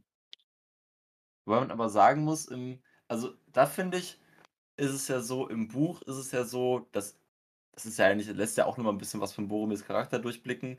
Eigentlich wollte Faramir ja nach Elrond äh, nach Elrond, genau, nach Bruchtal kommen und Boromir hat gesagt: „Okay, nein, der Weg ist zu gefährlich, ich mache das.“ Wo man auch sehen würde, okay, er wollte seinen Bruder Mhm. beschützen und im Film wird das ja diese Stelle noch mal sozusagen auch genutzt, weil also, es ist ja nicht so, als ob der in den Büchern nicht unsympathisch wäre, aber in den Filmen wird das ja genutzt, um Denethor noch mal 'n bisschen Genau. unsympathischer zu machen.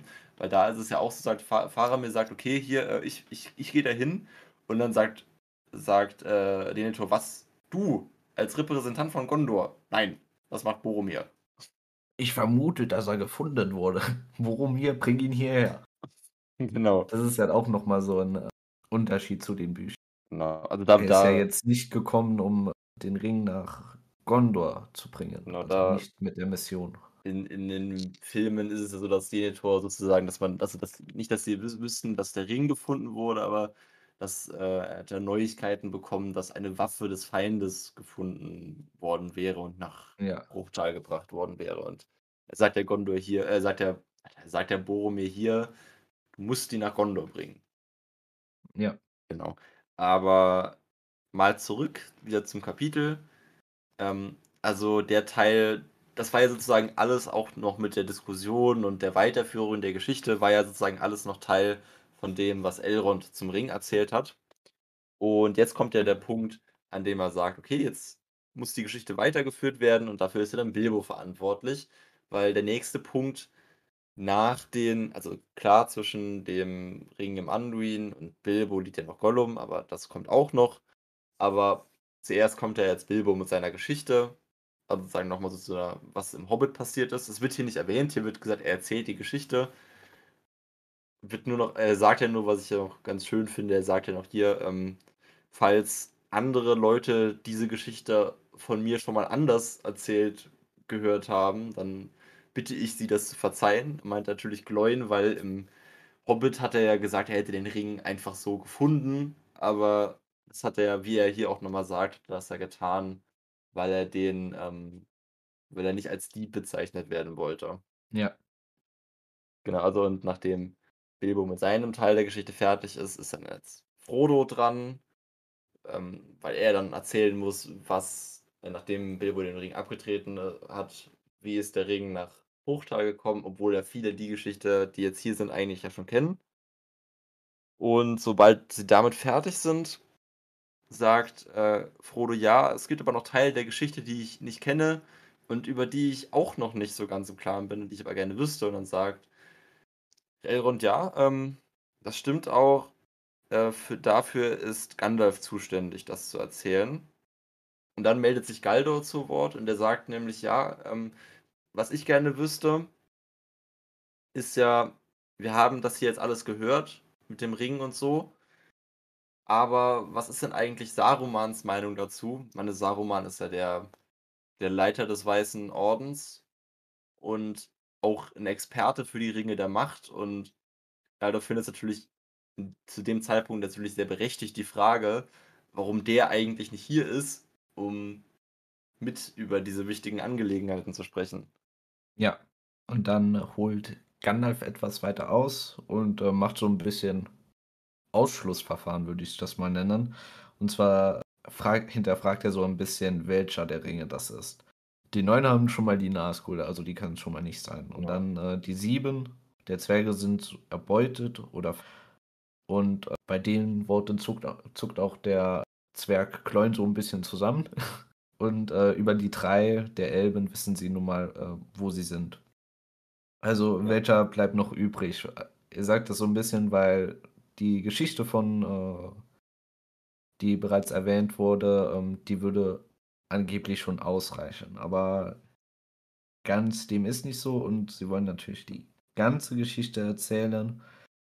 Diese Lücke zwischen dem Finden und dem Verlust von Isildur hat sich ja zusammengeflickt, unter anderem über die Geschichte von Gollum, die wir dann gleich noch mal hören werden. Über Saruman sagt er jetzt nur, dass er zu dem Feind übergegangen ist und er wird das gleich auch noch genauer erläutern, warum. Genau. Also, da an der Stelle kann man vielleicht noch mal erwähnen, dass, ähm genau, dass äh, Gandalf geht ja kurz auf Dol Guldur ein. Ich weiß ich kann mich ehrlich ich glaube, wir haben da auch schon mal drüber geredet, aber auf jeden Fall, das ist ja das, ähm in Dol Guldur, dieser Festung im Düsterwald, ist ja irgendwann, äh, mal ein Nekromant umgegangen, der dafür Unheil gesorgt hat. Und anders als es jetzt im Hobbit war, wo sich das ja alles parallel zu zum zur Geschichte der Gemeinschaft abgespielt hat, ist es ja so, dass der Nekromant schon, keine Ahnung, nicht, also mehrere 100 Jahre auf jeden Fall, bevor das passiert ist, schon in Dol Guldur niedergelassen hat. Und ziemlich lange hat halt keiner sich das mal angenommen. Und irgendwann haben sie halt rausgefunden, dass der Nekromant in Dol Guldur halt Sauron ist. Aber Saruman hat halt ziemlich lang gesagt: „Ja, nein, da geht keine große Gefahr von aus. Ist jetzt nicht so also, da müssen wir uns jetzt nicht drum kümmern.“ Irgendwann und das war dann halt im Jahr, als auch der einsame Berg zurückerobert wurde, das war halt dann wie das ist dann halt der Teil wie im Hobbit, dass man halt wirklich dann dass sich der Weiße Rat dazu entschlossen hat, ähm, Sauron zu vertreiben. Ja. Und dann war halt auch wieder so da, dass man dachte: „Okay, er wurde besiegt“, in Anführungszeichen, aber eigentlich ist Gandalf dann später klar geworden jetzt ist ihm halt klar, dass dass das halt eher sozusagen ein freiwilliger Rückzug war, weil in der Zeit, wo er wo Sauron in Gol Guld Gol Dol Guldur war, konnte man halt Mordor wieder aufbauen. Und als er sich dahin zurückgezogen hat, konnte er sich dann da wieder offen zu erkennen geben. Ja. Und Gandalf erwähnt auch noch, dass es ja schon ein dummer Zufall war, wenn es ein Zufall gewesen ist, dass genau in dem Jahr eben der Ring wieder aufgetaucht ist und dass Bilbo ihn gefunden hat. Genau. Saruman hat sie dann eben zum, äh, Rat zusammengerufen und dass der eine eben gesucht wird oder die den einen Ring suchen sollen. Genau. Aber gleichzeitig ist es halt auch so, dass gesagt wurde dass Saruman der Meinung war, dass der Ring wahrscheinlich mit dem Andu im Anduin irgendwo in ins Meer gespült wurde, dass man den Ring nie finden würde. Ja.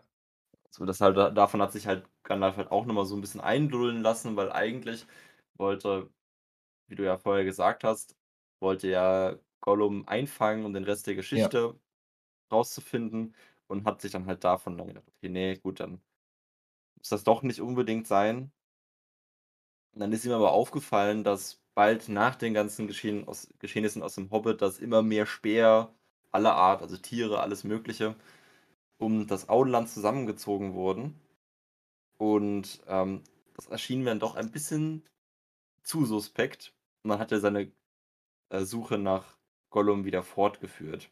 Diese Suche hat ihn dazu geführt, dass er nach Gondor gegangen ist, um da in alten Schriften nach Hinweisen auf den Ring zu suchen und ist auch da fündig geworden, hat halt 'ne Schriftrolle von Isildur gefunden in der auf die Inschrift auf dem Ring, ähm, hingewiesen wurde. Und das ist natürlich dann auch die Schrift also, das ist dann auch der Punkt, wo er sagt, das ist der letztendliche natürlich auch der Beweis für den Ring gewesen.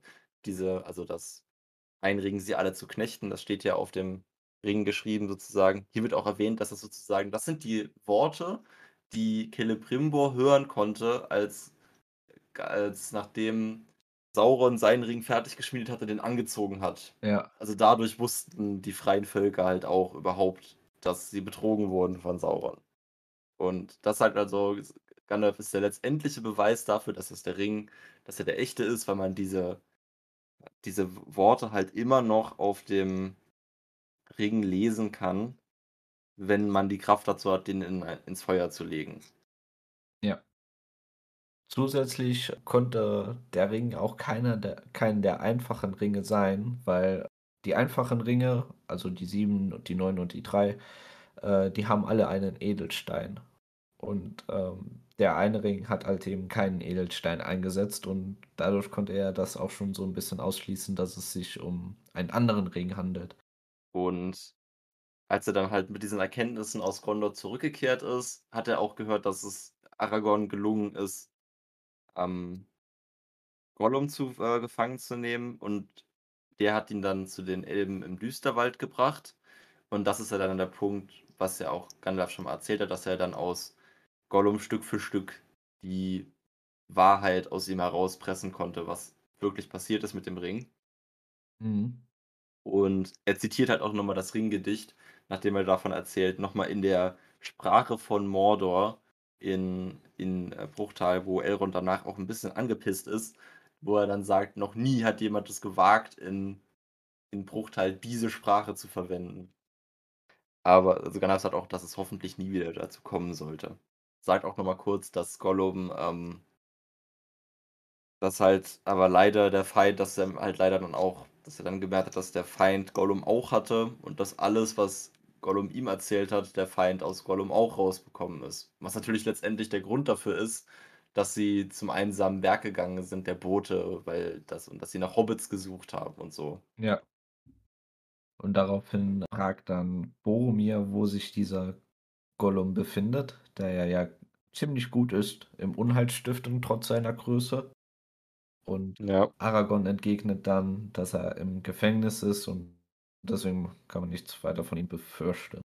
Er besagt aber auch, dass er noch viel Unheil stiften könnte, wenn er denn frei wäre. Genau aus dem Grund ist eben Legolas hier. Gollum war im Gefängnis von des Düsterwalds untergebracht und er überbringt eben die Nachricht, dass Gollum entfliehen konnte. Ich finde das auch toll, wie Aragorn sagt: „Wie kann das sein? Wie konnte uns Thranduils Volk so enttäuschen?“ Ja. Und dann sagt ja Legolas: „Okay, wir wussten halt nicht, was für 'ne Gefahr von ihm ausging.“ Aber finde ich auch wo er dann sagt so: „Ja, Gandalf hatte uns ja die Hoffnung gemacht, dass man diese Kreatur noch heilen könnte, dass es dass diese Möglichkeit bestünde. Weshalb, ähm also, dass es halt dass er nicht entkommen konnte aus mangelnder Bewachung, Ja. sondern, ähm, weil sie zu freundlich zu ihm waren, weil sie halt gedacht haben, man könnte ihn noch retten.“ Wo er dann auch, äh, Glóin Ja. meiner Meinung nach sehr richtig an äh, anmerkt, so ja, also so freundlich wart ihr zu uns nicht, als ihr uns damals gefangen genommen habt. Ja. Also vor allem Gandalf glaubt halt eben an die Art Heilung, trotzdem Gollum eben tückisch ist und sein Herz schwarz ist, angeblich von dem Ring. Mhm. Ja, wie du gesagt hast, es ist halt eben durch zu viel Freundlichkeit und eventuell Hilfe von außen passiert. Und Genau. zwar ließen sie ihn auf Bäume klettern, weil, ja, er das anscheinend mag. Und äh, eines Tages wollte er eben nicht mehr runterkommen und die Wacher, denen war das anscheinend dann ziemlich egal und deswegen warteten sie eben die Nacht äh, dort. Oder sie wussten auch nicht, was sie so richtig tun sollten. Ja. Genau in dieser Nacht kamen dann natürlich Orks und die haben halt eben unter anderem die Bewacher erschlagen. Gab so eine kleine Minischlacht anscheinend und Mhm.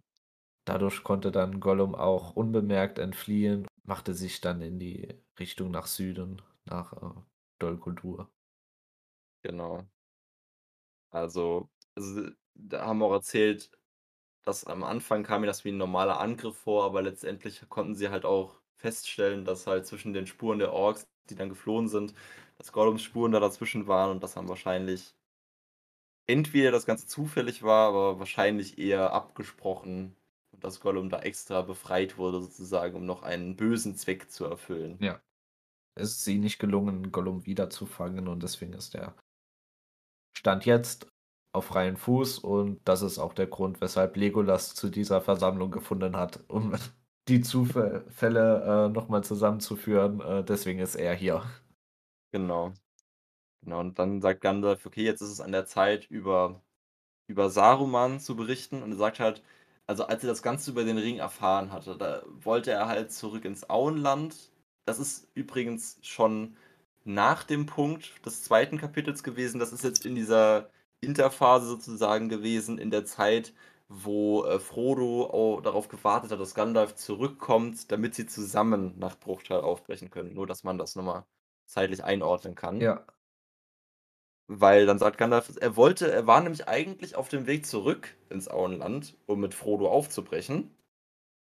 Und hat dann unterwegs wie heißt hat dann unterwegs Radagast getroffen, einen der anderen Zauberer, der ihm gesagt hat also, der ihm zum einen gesagt hat, dass die Nazgul unterwe also, erstens auferstanden sind, das wusste er an dem Punkt nämlich noch gar nicht, und in Gestalt von Reitern unterwegs ins Auenland sind. Und Gandalf sagt natürlich: „Okay, ich muss jetzt unbedingt zu Frodo, ich muss ihn da rausholen.“ Und dann sagt Radagast: „Ja, äh, hier, Saruman hat halt gesagt, dass du hier vorbeikommen sollst. Er wollte halt der will mit dir deswegen darüber sprechen.“ Ja. Der Und der der Boss will mit dir reden. Genau.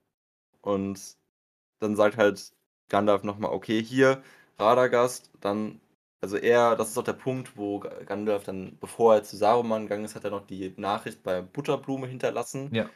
wo er sich im Nachhinein sagt: „Okay, war vielleicht keine so tolle Idee.“ Ähm, und er sagt halt er sagt halt zu Radagast, ähm: „Hier, sag deinen Freunden, also den Tieren“ Radagast ist ja sehr ein ist ja sozusagen so denn sehr naturnah, so dass er seine seinen Freunden seine Freunde halt damit beauftragen soll, Informationen zu sammeln und sie zu ihm und Saruman zu bringen, wenn es soweit ist. Und das danach macht er sich dann halt auf, nach Isengard zu reiten, wo Ja. Saruman ja ist.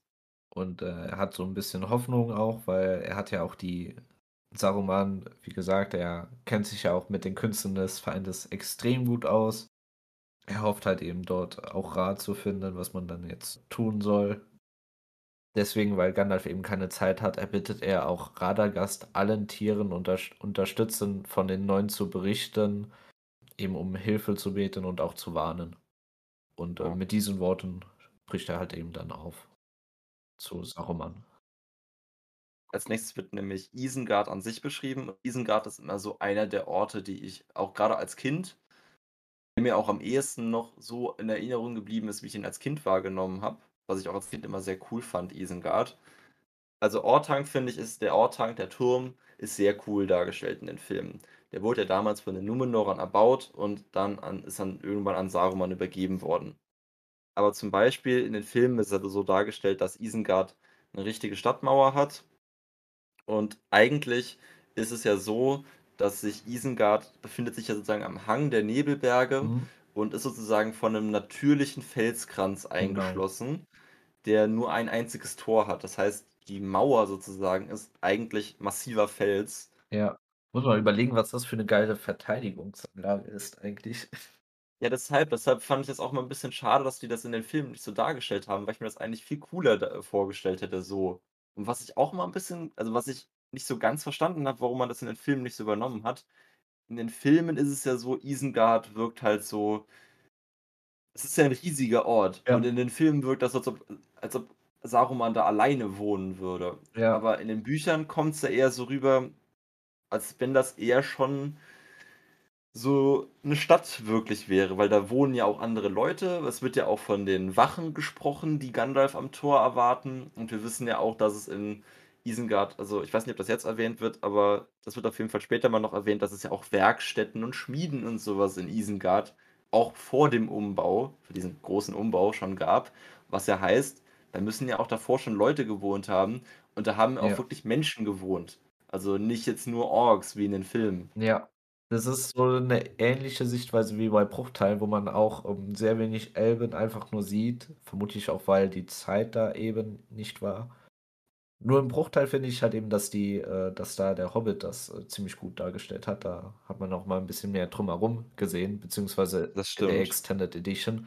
Aber ja, Ja. ähm, Orthanc, wenn du da daran denkst in dem Film, da denkst du ja wirklich, dass da 'n riesiger Turm ist und da ist nur ein Typ drin.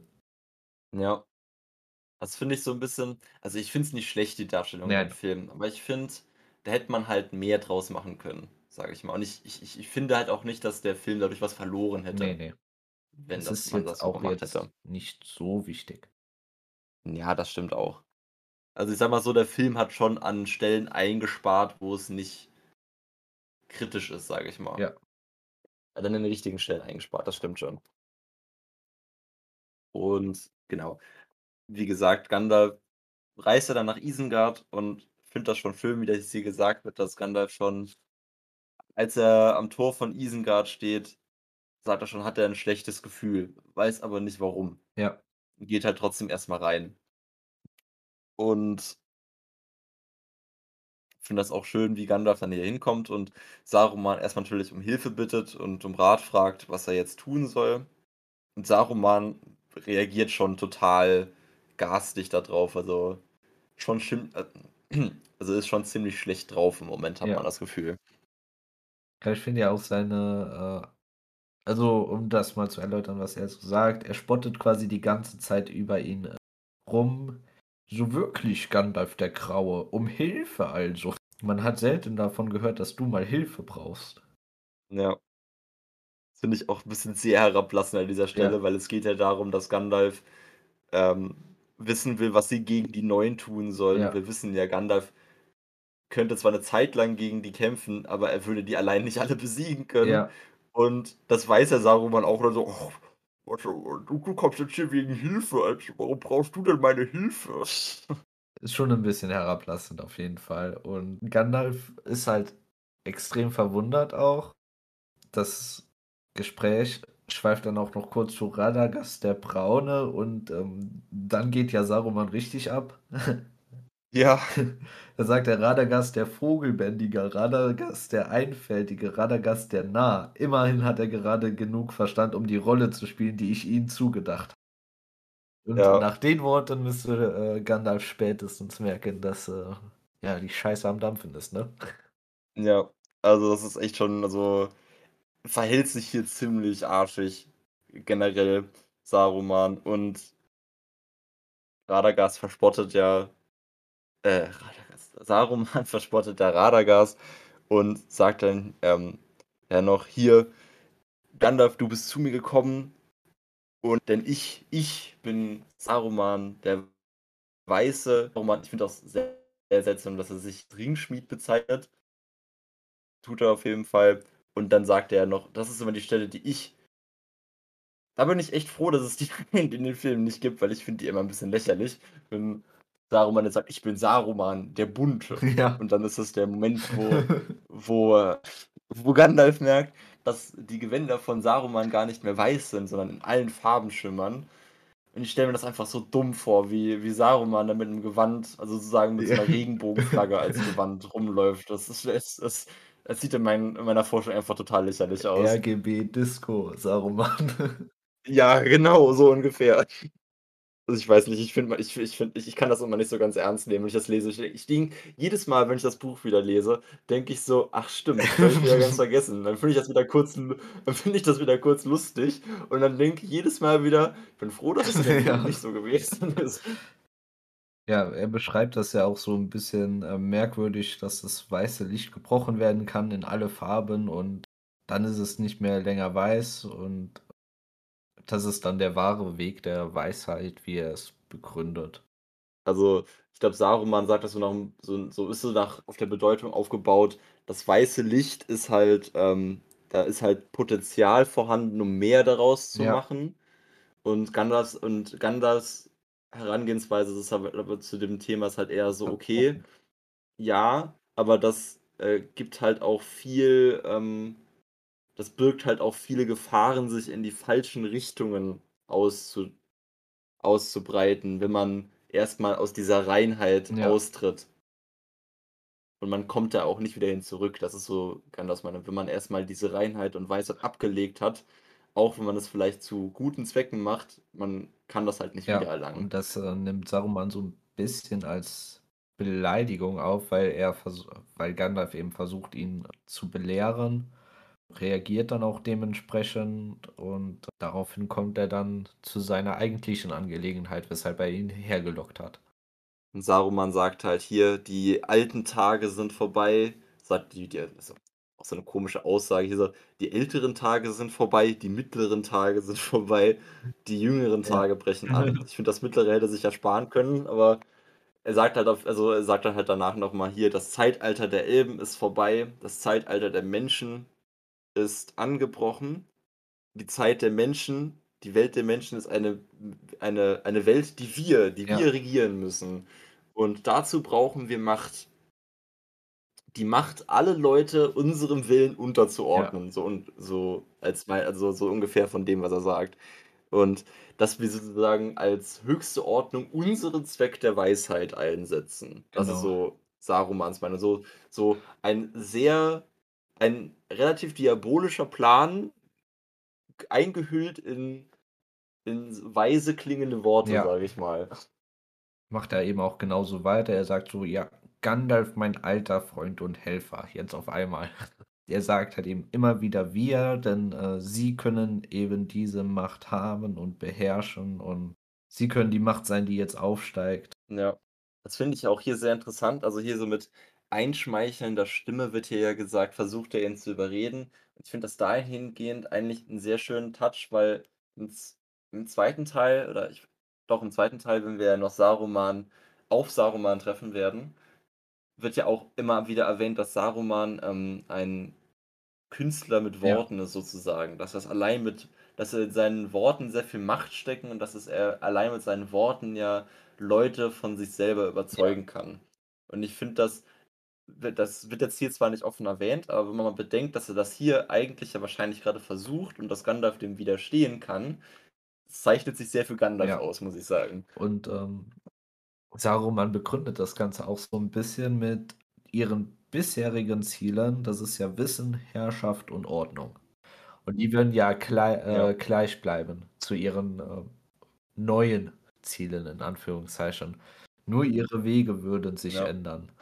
Das ist ja auch so 'n bisschen ich glaube, wahrscheinlich hat sich auch, äh, Tolkien da bestimmt von NS-Propaganda. Also, vom Zeitgeist da genau, so 'n bisschen vom Zeitgeist beeinflussen lassen, wie er das geschrieben hat, weil das ist ja sozusagen diese Aussage, dass man, um das Gute zu bewahren oder voranzutreiben, halt auch mal ernstere Mittel einzu einnehmen muss. Das ist ja 'ne Aussage, die ich also, ich will jetzt nicht hier ins Politische abrutschen, weil ich habe jetzt auch nicht wirklich Ahnung davon, aber ich würde mal behaupten, das ist 'ne Aussage, die oft getroffen wird in, ähm, solchen in Ja. Regimes halt, wo man das als Begründung voranstellt, warum man den äh, wa warum man die Ordnung Ja. umstellen muss. Das ist ja das Gleiche, was er hier sagt.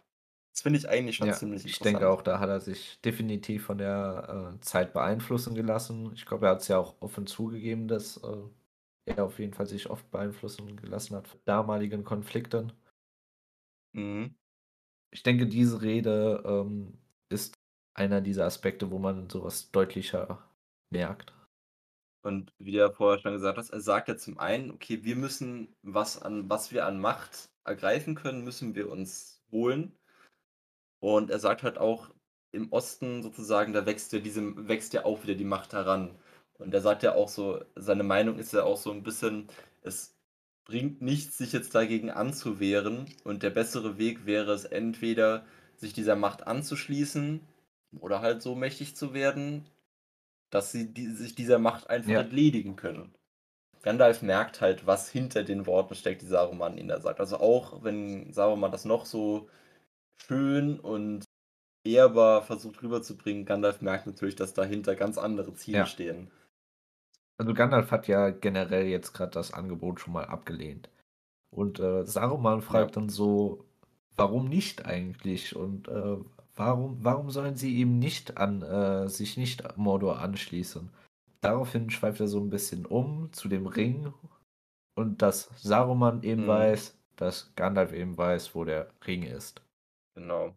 Und er sagt halt hier: „Wenn wir den Herrscherring hätten, dann würde uns wirklich keiner mehr im Ja. Weg stehen.“ Und das ist auch so der Moment, wo Gandalf wirklich mer merkt: Oh, er sieht die Gier in Sarumans Augen und, ähm, wo du schon merkst, Saruman hat den Ring noch nie gesehen und ist trotzdem schon komplett dessen Ja. Macht verfallen. Ich finde dann hier auch Gandalfs Worte sehr passend. Er sagt dann so: „Saruman, nur eine Hand kann den Ring tragen. Und deswegen soll er sich sparen, immer wir zu sagen, als wären sie verbündet und, äh, könnten zusammen regieren. In Wahrheit weiß er sehr wohl, dass es Saruman nur um sich selbst und seine eigene Macht geht.“ Genau.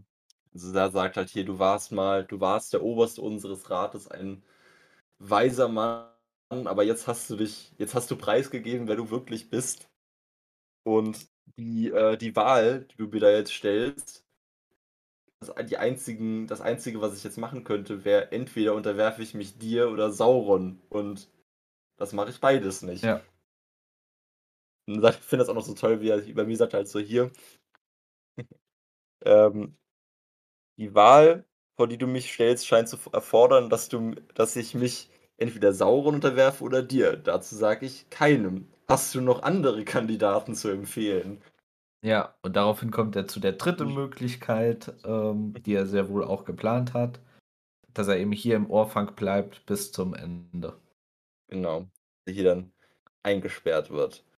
Und genau, er fragt halt dann noch so: „Bis zu welchem Ende?“ Saruman: „Bis, äh sozusagen, bis ich ein passendes Ende gefunden habe oder bis ich“ oder so so nach dem Motto, sage ich mal: „Bis ich das hier so zu Ende führen kann, wie ich das will.“ Und er sagt halt so: „Hier und in der ganzen Zeit, die du jetzt da oben verbringst, habe ich genug Zeit, mir ein passendes Schicksal für deine äh, für dich zu überlegen, für deine Unverschämtheit und deine Widersetzlichkeit.“ Ja. Daraufhin wird halt Gandalf auf die Zinne des Orthancs gesperrt. Hier wird auch beschrieben, mehrere 1.000 Stufen führen da hoch, also wird also der Turm ist schon sehr hoch, also 'n paar 100 Meter ist er bestimmt schon mindestens hoch, wahrscheinlich sogar Ja. höher. Und von da oben kann er halt sehen, dass Saruman halt ein ein Heer aufstellt. Er sieht, dass Isengard sich verändert hat. Überall sind Gruben voller Orks, das, was wir aus den Filmen natürlich kennen. Mhm. Ähm, aber hier, anders als in den Filmen, wird halt die Aussage getätigt, noch stellt Saruman dieses Heer als nicht für Sauron auf, sondern also, noch ist er eher ein Rivale von Sauron, weil er will ja eigentlich letztendlich will er ja sich nicht Sauron unterordnen, weil er würde er hätte ja gerne den Ring, um selber der Ja. Herrscher zu werden. Deshalb noch dient er Sauron nicht, also, noch macht er das eigentlich für sich selber. Genau. Ja, Gandalfs einzige Hoffnung zu diesem Zeitpunkt war halt eben, dass Frodo hoffentlich bereits in Bruchteil angekommen ist oder sich zumindest auf den Weg gemacht hat. Und, ähm, er sagt halt eben dann auch so, dass seine einzige Hoffnung auf 'nem dicken, äh, vergesslichen Gastwirt lag, der in Bree wohnt. Seine Sorgen, äh, um Sauron und Saruman waren dann schon sehr groß und dementsprechend war er ziemlich hoffnungslos in diesem Moment, dass es noch gut ausgeht. Ja. Also, er hat sich nicht viel Hoffnung gemacht, dass die dass die Nazgul nicht in der Ja. Lage wären. Und, das haben wir ja auch schon gesagt. Warum warum sollten die dort in im Auenland scheitern, wenn sie so einen großen Einfluss und so mächtig sind? Ich denke, da kann Ja. man ihn sehr gut nachvollziehen. Ich frage mich halt so 'n bisschen so bei den Reitern, das das hast du ja öfters so in Filmen so also, es gibt irgendwie habe ich das Gefühl, immer so 2 Arten, wie so was abläuft. Entweder die Bösewichte sind viel zu überstürzt und kriegen's deshalb nicht hin, oder sie gehen die ganze Sache viel zu langsam an und kriegen's deshalb nicht hin. Und ich finde, das ist so das Problem, was die Reiter hier haben, weil ich glaube, die nehmen sich bei der ganzen Sache viel mehr Zeit oder lassen das viel langsamer angehen, als sie's hätten machen müssen. Wahrscheinlich, weil sie sich ihrer Sache zu Ja. sicher waren, weil sie dachten: „Okay, die das die haben ja eh keine Chance gegen uns.“ Aber das Problem ist, diese die haben das halt nie die haben diesen Umstand halt nie wirklich Ja. ausgenutzt. Und wenn sie das gemacht hätten, hätten sie auch keine Probleme gehabt, den Ring zu kriegen. Ja. Gleichzeitig muss man auch sagen, dass Frodo und seine Gefährtin halt eben verdammt viel Glück hatten einfach nur. Ich meine, wie wie Ja, wie oft waren die so knapp davor, äh, geschnappt zu werden? Ähm, als sie aufgebrochen sind, war ja schon dann, äh, einer der Neuen, ähm, vor dem Haus und hat mit dem Gandalf gesprochen. Dann auf dem Ja. Weg wurden sie fast erwischt. Auf der Wetterspitze, in Mhm. Kriegloch. Da war schon verdammt viel Glück dabei, muss man sagen. Ja. Das ist auch immer so 'n Punkt. Auf der Wetterspitze frage ich mich immer auch so, warum die Reiter nicht 'n bisschen aggressiver da noch vorgegangen sind. Ich meine, klar, Frodo hatte sich verwundet und dann ist ja dann ist ja Aragorn mit dem Feuer auf sie losgegangen. Aber ich frage mich halt so 'n bisschen, ganz ehrlich, die waren ja trotzdem immer noch zu 5. Mhm. Ich sehe halt trotzdem keinen Grund, warum die das da nicht hätten hinkriegen Ja. können. Das ist halt also, die Wetterspitze ist immer so der Punkt, wo ich mich frage, hätte es da nicht eigentlich theoretisch schon vorbei sein müssen?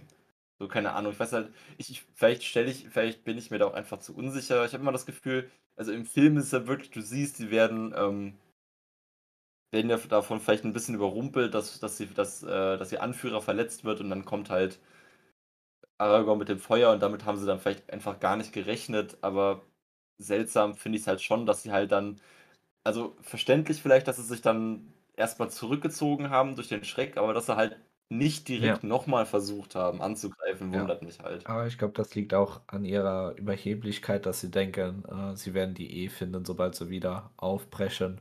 Vielleicht war in dem Moment Ja. wirklich Aragorn zu stark. Unter anderem auch mit dem Feuer und Ja. so. Also, es hat auf jeden Fall nicht an Gelegenheiten gemangelt, in der die Reiter den Ring Ja. hätten kriegen können. Ich glaube, sie sind echt davon einfach nur ausgegangen, dass sie die eh finden werden. Im Notfall auch, wenn sie zu 9 sind. Genau. Und genau, also, Gandalf, wie gesagt, hatte halt nicht viel Hoffnung, dass das nicht passieren würde.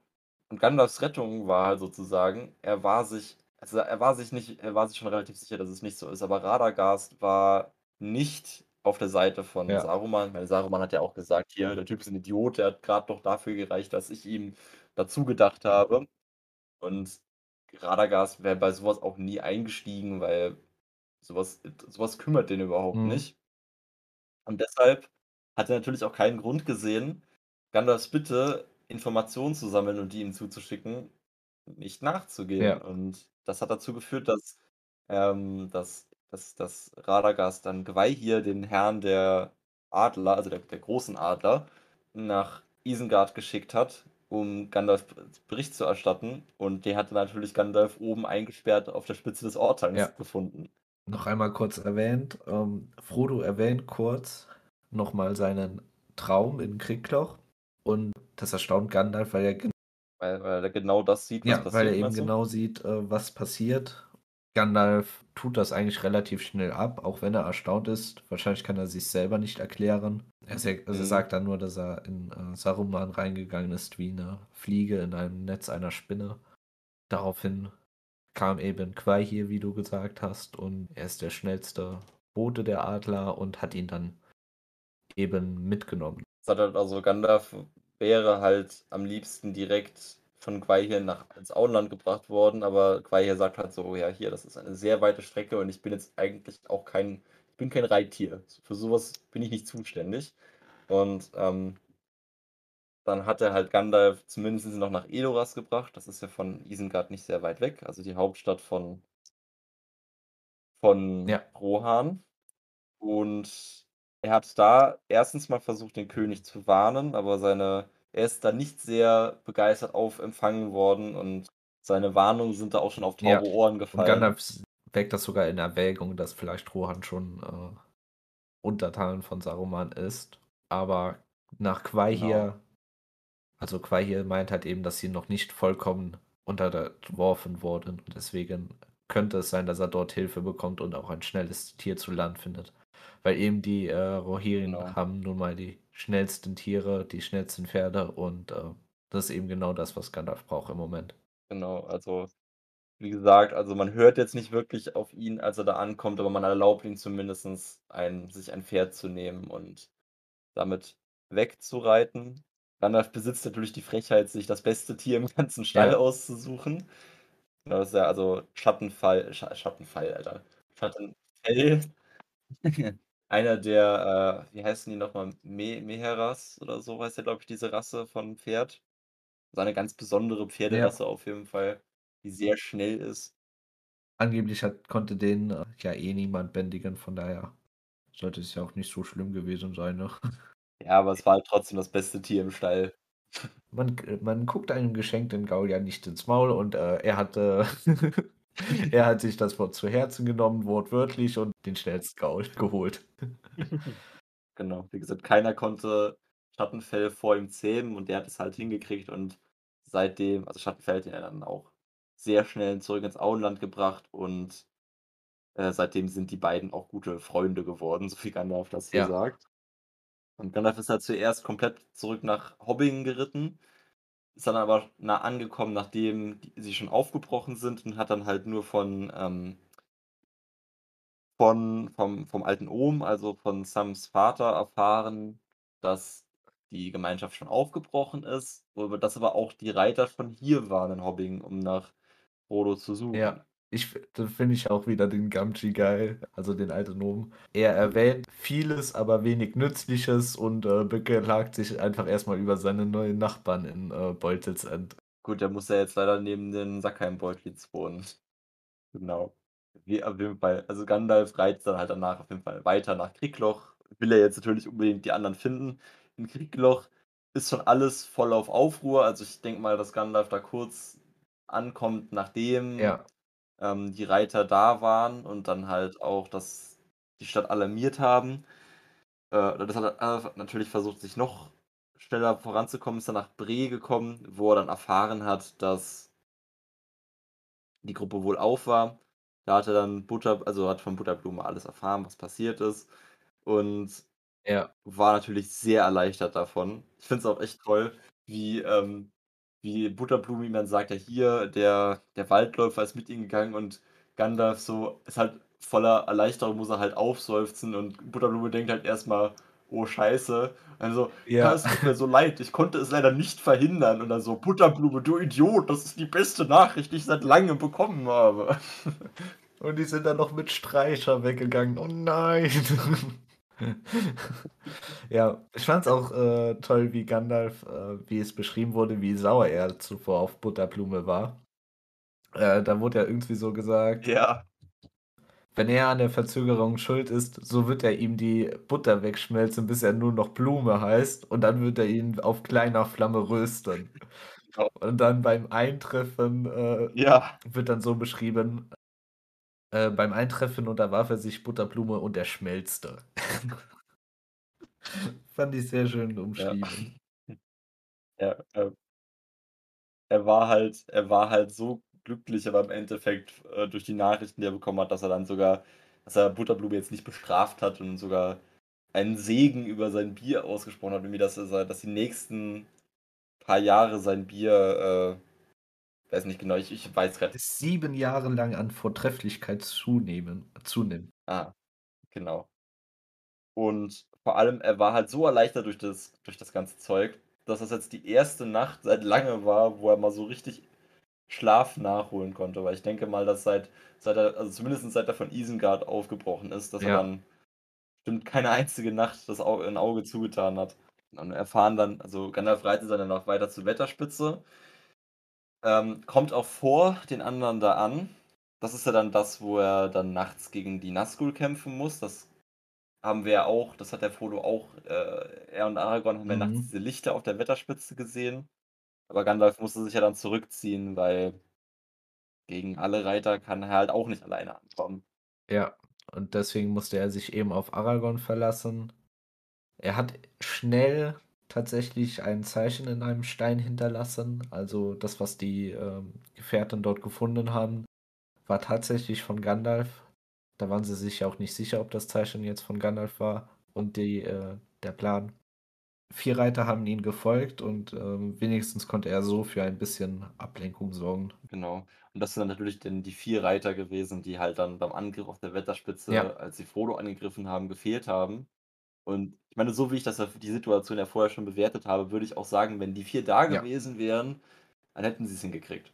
Das da bin ich mir ziemlich sicher. Dann hätten die sich nicht dann hätten zu 9 hätten die sich nicht von der Wunde vom vom von ihrem Hauptmann und von dem Feuer von Ja. Aragorn hätten sich, glaube ich, dann nicht so leicht einschüchtern lassen. Genau. Und Gandalf kommt dann auch 3 Tage vor den anderen an. Ja, also das ist halt der Punkt, wo er dann das ist halt so der der letzte Teil der Geschichte. Er kommt halt erzählt noch, wie er in Bruchtal angekommen ist und ich meine, kurz danach kommen ja die anderen an. Und damit haben sie eigentlich die Geschichte des Rings bis zum jetzigen Zeitpunkt erst mal fertig erzählt. Ja. Ich finde es aber halt natürlich, als es dann danach als sie damit fertig sind, kommt natürlich die Frage auf: „Was soll Ja. man jetzt mit dem Ring machen?“ Weil irgendwas müssen sie natürlich mit dem Ring machen. Und da erwähnt auch Elrond, dass der Verlust von Saruman an den Feind sehr stark ist. Also, es ist ein herber Verlust und Verrat, aber im Laufe der Zeit haben sie solche Dinge schon öfters erlebt und sie müssen sich eben zurechtfinden, auch wenn Saruman eigentlich ihre Pläne wusste. Ja. Ich meine, ich glaube, das wurde das nicht sogar in dem Kapitel ja auch schon erwähnt, dass er die Geschichte vom Ring ja auch immer mit Trug und Verrat zusammenge äh, hat und das hat Ja. sich hier natürlich nicht geändert.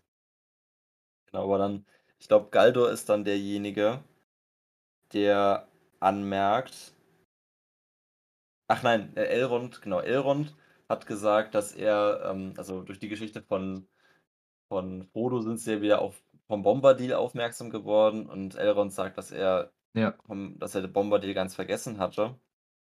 Und dass man ihn ja sonst hätte auch um Rat hätte bitten können, aber Gandalf sagt dann darauf auch, ja, äh: „Selbst wenn ihr das gemacht hättet, Ja. der der wäre nicht der wäre nicht gekommen.“ Weil also Gandalf sagt halt hier also nein, be bevor er das sagt Erestor sagt halt, man könnte ja man könnte ja Ja. Bombadil den Ring übergeben, weil, wie wir ja von Frodo erfahren haben oder wie wir selber ja mitbekommen haben, hat der Ring keine Macht über der Ring hat keine Macht über Bom Tom Bombadil.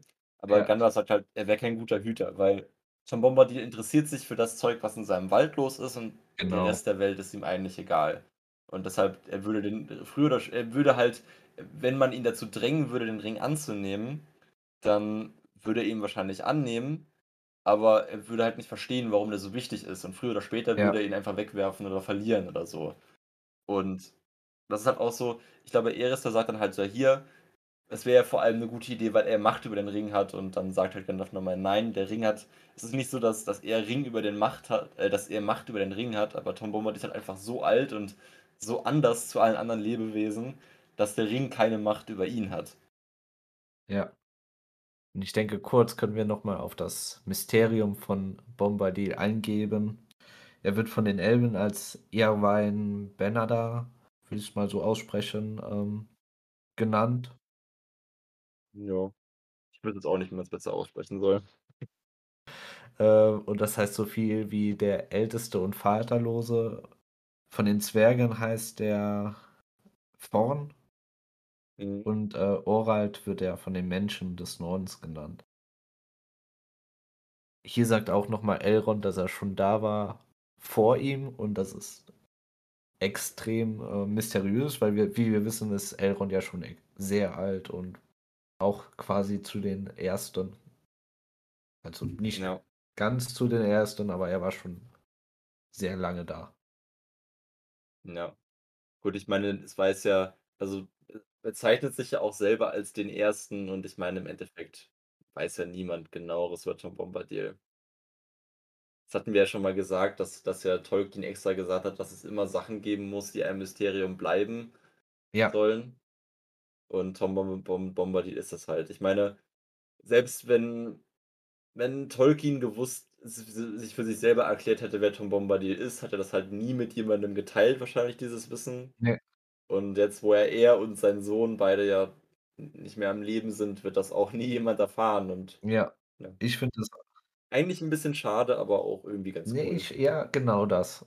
Also, ich muss ja sagen, dass es wie du sagst, es ist schade zum einen, zum anderen ist es halt eben auch dass es so 'n Mysterium einfach bleibt. Eine Gestalt, über die man nichts weiß, keine große Bedeutung, aber die anscheinend extrem viel Macht hat und schon immer da Ja. war und ja. Sehr interessant, aber auch, ähm, nicht wirklich relevant, sage ich mal. Du könntest es an dem Punkt ja auch nicht mehr egal, was du jetzt für 'ne Erklärung bringen würdest, dann wäre es irgendwie e erstens wäre das Mysterium weg, was schon 'n bisschen Ja, schade wäre. genau. Und zweitens zufriedenstellend erklären könntest du's eh nicht, weil sobald's erklärt ist, wird der Charakter uninteressanter. Egal, was die Erklärung wäre. Und ich finde so ich weiß grad gar nicht mehr, wer das gesagt hat, ob Gandalf oder Elrond. Ich glaube, es war Elrond.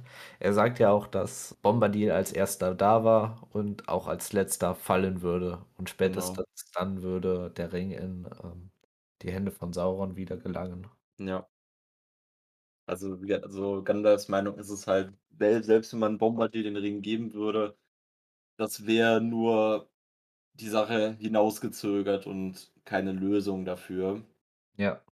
Die nächste der nächste Gedanke ist, okay, die letzten großen Orte der Macht, die es dann in Mittelerde noch gibt, sind liegen halt da, wo zufällig natürlich da, wo an den Orten, die von den sozusagen mit der Macht der Elbenringe erbaut wurden, nämlich in Bruchtal, in Lorien und an den Grauen Anfurten. Ja. Aber natürlich, sagt auch Elrond hier die Macht ist jetzt auch ist nicht groß genug und das sind auch keine Festungen, die man ewig lang gegen den Feind verteidigen könnte. Also, das die Ringe an einem dieser Orte zu lagern, wäre auch keine Lösung. Ja, als weitere Möglichkeit, äh, wurde auch noch erwähnt, dass sie den Ring ja einfach ins Meer versenken könnten. Mhm.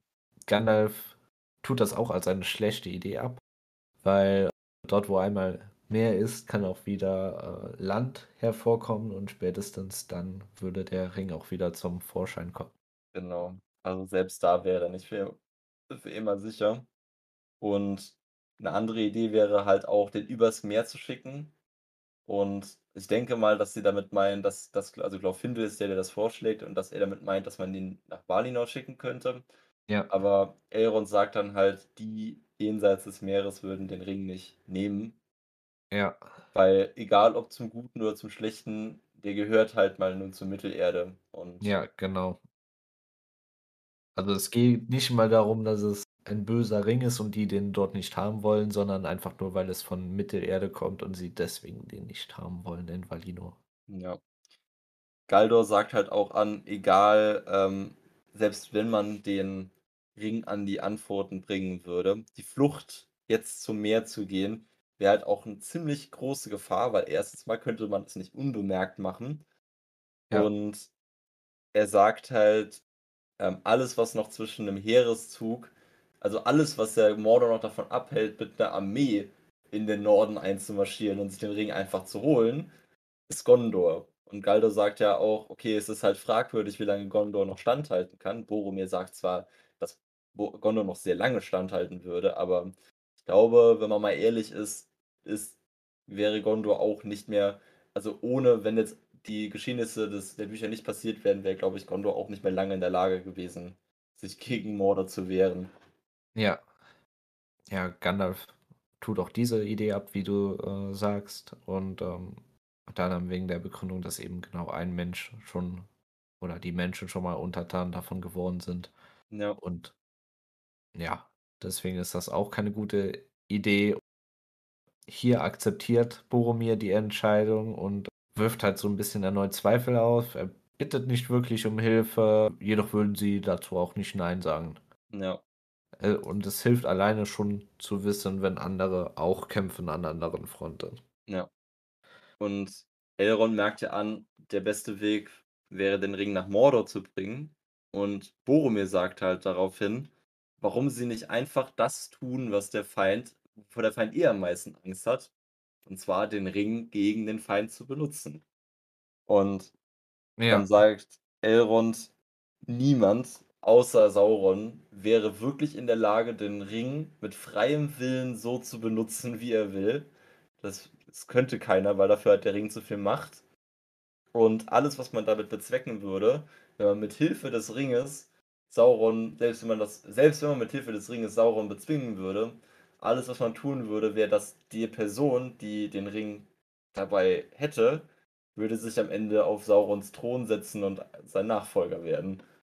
Ja. Genau, und deshalb die Begründung ist hier, solange der Ring existiert, ist er eine Gefahr für die Welt. Und deshalb müsste er vernichtet werden. Ja, genau. Und kurz kommt man auch nochmal auf die anderen Ringe zu ähm, sprechen. Und zwar, Gloin erwähnt ja die sieben Ringe, welche teilweise verloren wurden. Und ähm, daraufhin erwähnt Gandalf, dass, ich glaube, wie du eben schon gesagt hast, dass Tror Trein ähm, den Ring vermachte und dass dieser anschließend in Dol Guldur unter Folter abgenommen wurde. Genau. Kurz wird auch noch erwähnt, was passiert, wenn der eine Ring vernichtet würde, also was mit den anderen Ringen passiert. Ja.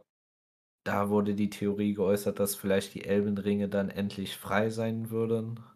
Oder eine andere Möglichkeit, und es ist auch Elrons Vermutung, dass die Macht der Ringe erlicht und vieles Schöne auch gleichzeitig zugrunde gehen würde und in Vergessenheit geraten würde. Aber das ist auch okay für die Elben, wenn Ja. Sauron, Sauron dadurch vernichtet wird. Ja. Und also wie gesagt, damit ist halt auch dann nochmal aus dem, damit ist halt auch die Möglichkeit aus dem Fenster mit den anderen, mit Hilfe der anderen Ringe Sauron zu besiegen.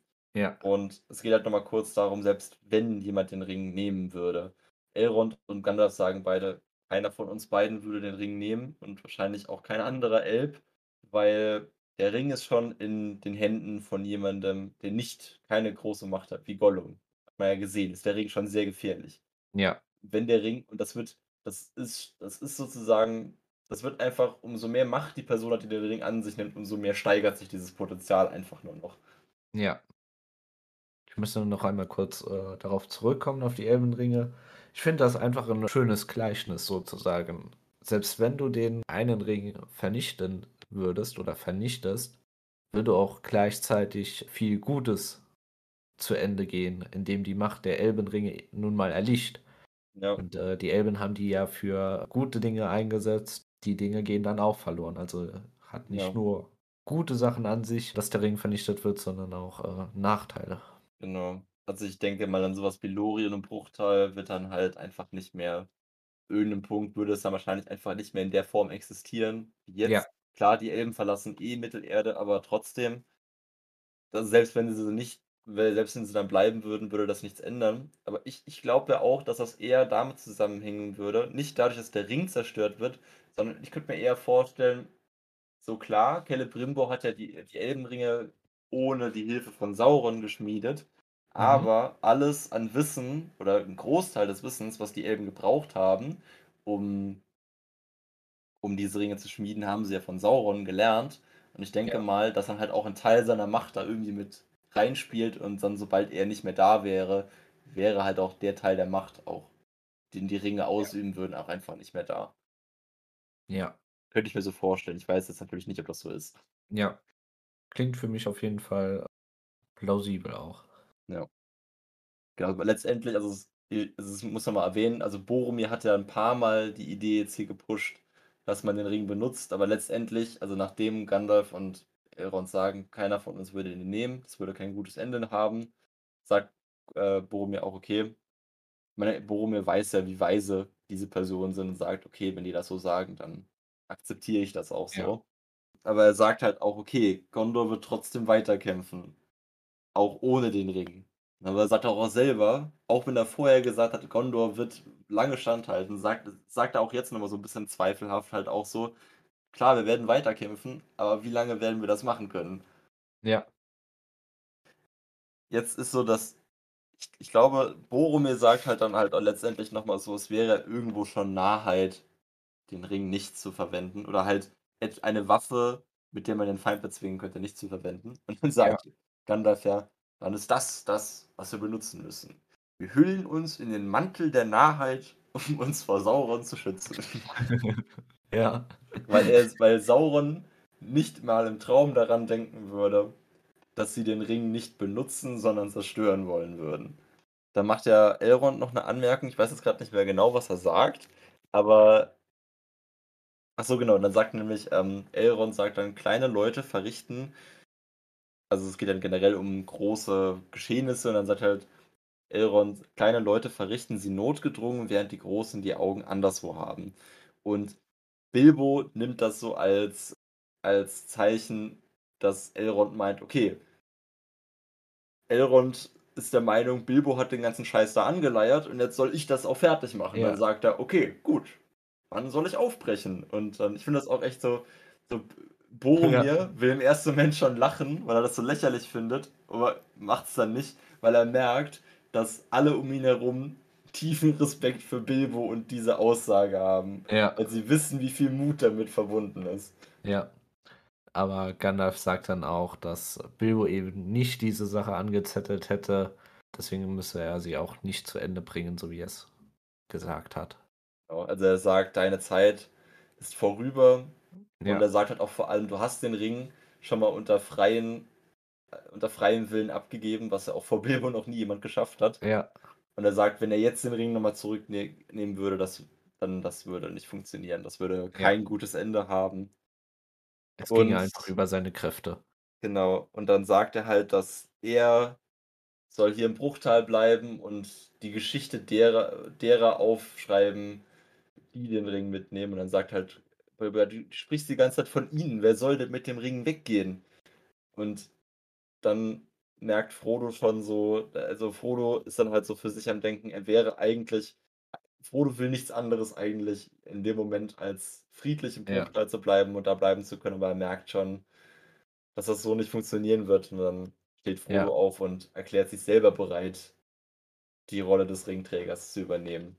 Noch eine kleine Anmerkung habe ich noch. Bilbo hat ja nach sein äh, nach, ähm, Gandalfs Fazit ja so 'n bisschen gelacht und er sagt: „Da all deine unangenehmen Ratschläge gut waren, frage ich mich, ob dieser Rat nicht schlecht ist. Immerhin glaube ich nicht, dass du genug Kraft oder Glück geblieben ist, um mit deinem Ring fertig zu werden. Ja. Er ist gewachsen und ich nicht.“ Mhm. Also, ich fand's einfach lustig, dass er so sagt: „Ja, das ist mal 'n guter Ratschlag von dir. Ist dieser dann nicht schlecht?“ Ja. Ja, wie du dann schon erwähnt hast, daraufhin kommen sie dann zu Frodo und, äh, zu dem Fazit, dass er den Ring nach Mordor bringen muss und vernichten muss. Genau. Elrond sagt dann daraufhin, dass das die Stunde des Auenlands sei. Mhm. Dann sagt sagen sie halt, okay, Frodo wird losgeschickt und man hört so aus 'ner Ecke des Raumes: „Ja, aber doch wohl nicht alleine!“ Weißt du, und dann Ja. dann rennt Sam hervor so: „Sie können doch den Herrn Frodo nicht alleine dahin schicken.“ Und dann sagt er sagt Elrond so: „Ja“ also also, lächelt halt und sagt dann: „Ja, zumindest dich, Sam Gamgee, werden wir mit ihm schicken, weil es ja anscheinend nicht möglich ist, euch beide voneinander zu trennen, selbst wenn er zu einer geheimen Ratssitzung eingeladen wurde und du nicht.“ Ja. Und auch diese, äh, Szene nimmt ja der Film und stellt diese, ich sage jetzt mal, extremer dar, indem auch da Pippin und Merlin irgendwo lauern und dann auch hervorkommen. Ja. Genau. Also, im ich glaube ich glaube, im Film wird ja direkt jetzt schon beschlossen, wer die Gefährten sind und dass sie Ja. sofort aufbrechen müssen. Aber das kommt ja Genau. erst nächstes Kapitel eigentlich. Damit sind wir auch schon am Ende unter am Ende des Kapitels angelangt. Einen kleinen Funfact habe ich noch zu den Filmen. Ja. Und zwar war die Elronds Rat 'n paar Tage vor dem Dreh geschrieben. Und Okay. ich glaube, die Rolle von Boromir wurde auch umgeschrieben. Und zwar, ähm, wurde dann Sean Bean eben erst die Texte für die Szene, ähm, paar Tage oder sogar am Drehset, ich weiß nicht mehr ganz, wie es war, ähm, zugeschickt und deswegen konnte er's eben nicht auswendig. Dann guckt er immer, um den Text abzulesen also, den Text hat er dann auf seinen Schoß platziert Ja. und deswegen guckt er immer in dieser Szene so nach unten und liest dann so vor. Und unter anderem sind ja ja auch so 'n paar Memes entstanden wie, ähm: Ah, „One does not simply walk into Ja. into Mordor“ und, äh, das sieht halt einfach so geil aus, wie er nach unten guckt. Das passt so gut, aber Ja. es war halt einfach nur, weil er den Text ablesen musste. Finde ich auch immer so es gibt ja man muss ja das muss man den Filmen auch echt zugutehalten. Es gibt so 'n paar wirklich sehr in Erinnerung bleibende Szenen, die wirklich sehr gut sind und die wirklich der Film sich ausgedacht hat und die es in den Büchern so nicht gibt. Ja, Diese auf jeden Fall. Diese Stelle, wo es darum geht, dass, äh, sie den Ring nach Mordor bringen und und Boromir sagt: „Man kann nicht einfach so nach Mordor gehen.“ Die gibt es Ja, halt. genau. Genau das. sehr angebracht war eigentlich diese Szene, das stimmt schon. Ja. Und der Film bringt es auch sehr leicht einem bei, dass der Ring nicht anderswo zerstört werden kann, wie zum Beispiel Gimli dann mit seiner Axt halt eben auf den Ring schlägt und er die Axt zerbr äh, Ja. Zerberstet. Oh, 'n toller Ähm Moment, wo sie sich entschließen, der Ring muss zerstört werden. Gimli sagt: „Aber worauf warten wir noch?“ Und Ja. seine Axt, bam. Ja. Natürlich funktioniert das nicht. Ah, Da ja. gibt's ja auch einige lustige, äh, YouTube-Videos, wo wo äh, wo, Ja. äh, dann steht, ähm: „Gimli destroys the ring“ Ja. und dann schlägt er halt drauf und man sieht halt eben nur noch, wie, äh, Mordor untergeht. Ich auch, das ist das ist echt ziemlich gut, ja. Ach ja. Nein, aber jedenfalls, um mal bisschen vielleicht zum Abschluss zu kommen. So, wir sind jetzt so weit mit unserem Kapitel fertig. Also, wie gesagt, dass jetzt dass Sam noch mal hier kurz gerügt wurde in Anführungszeichen, war eigentlich das Ende hiervon.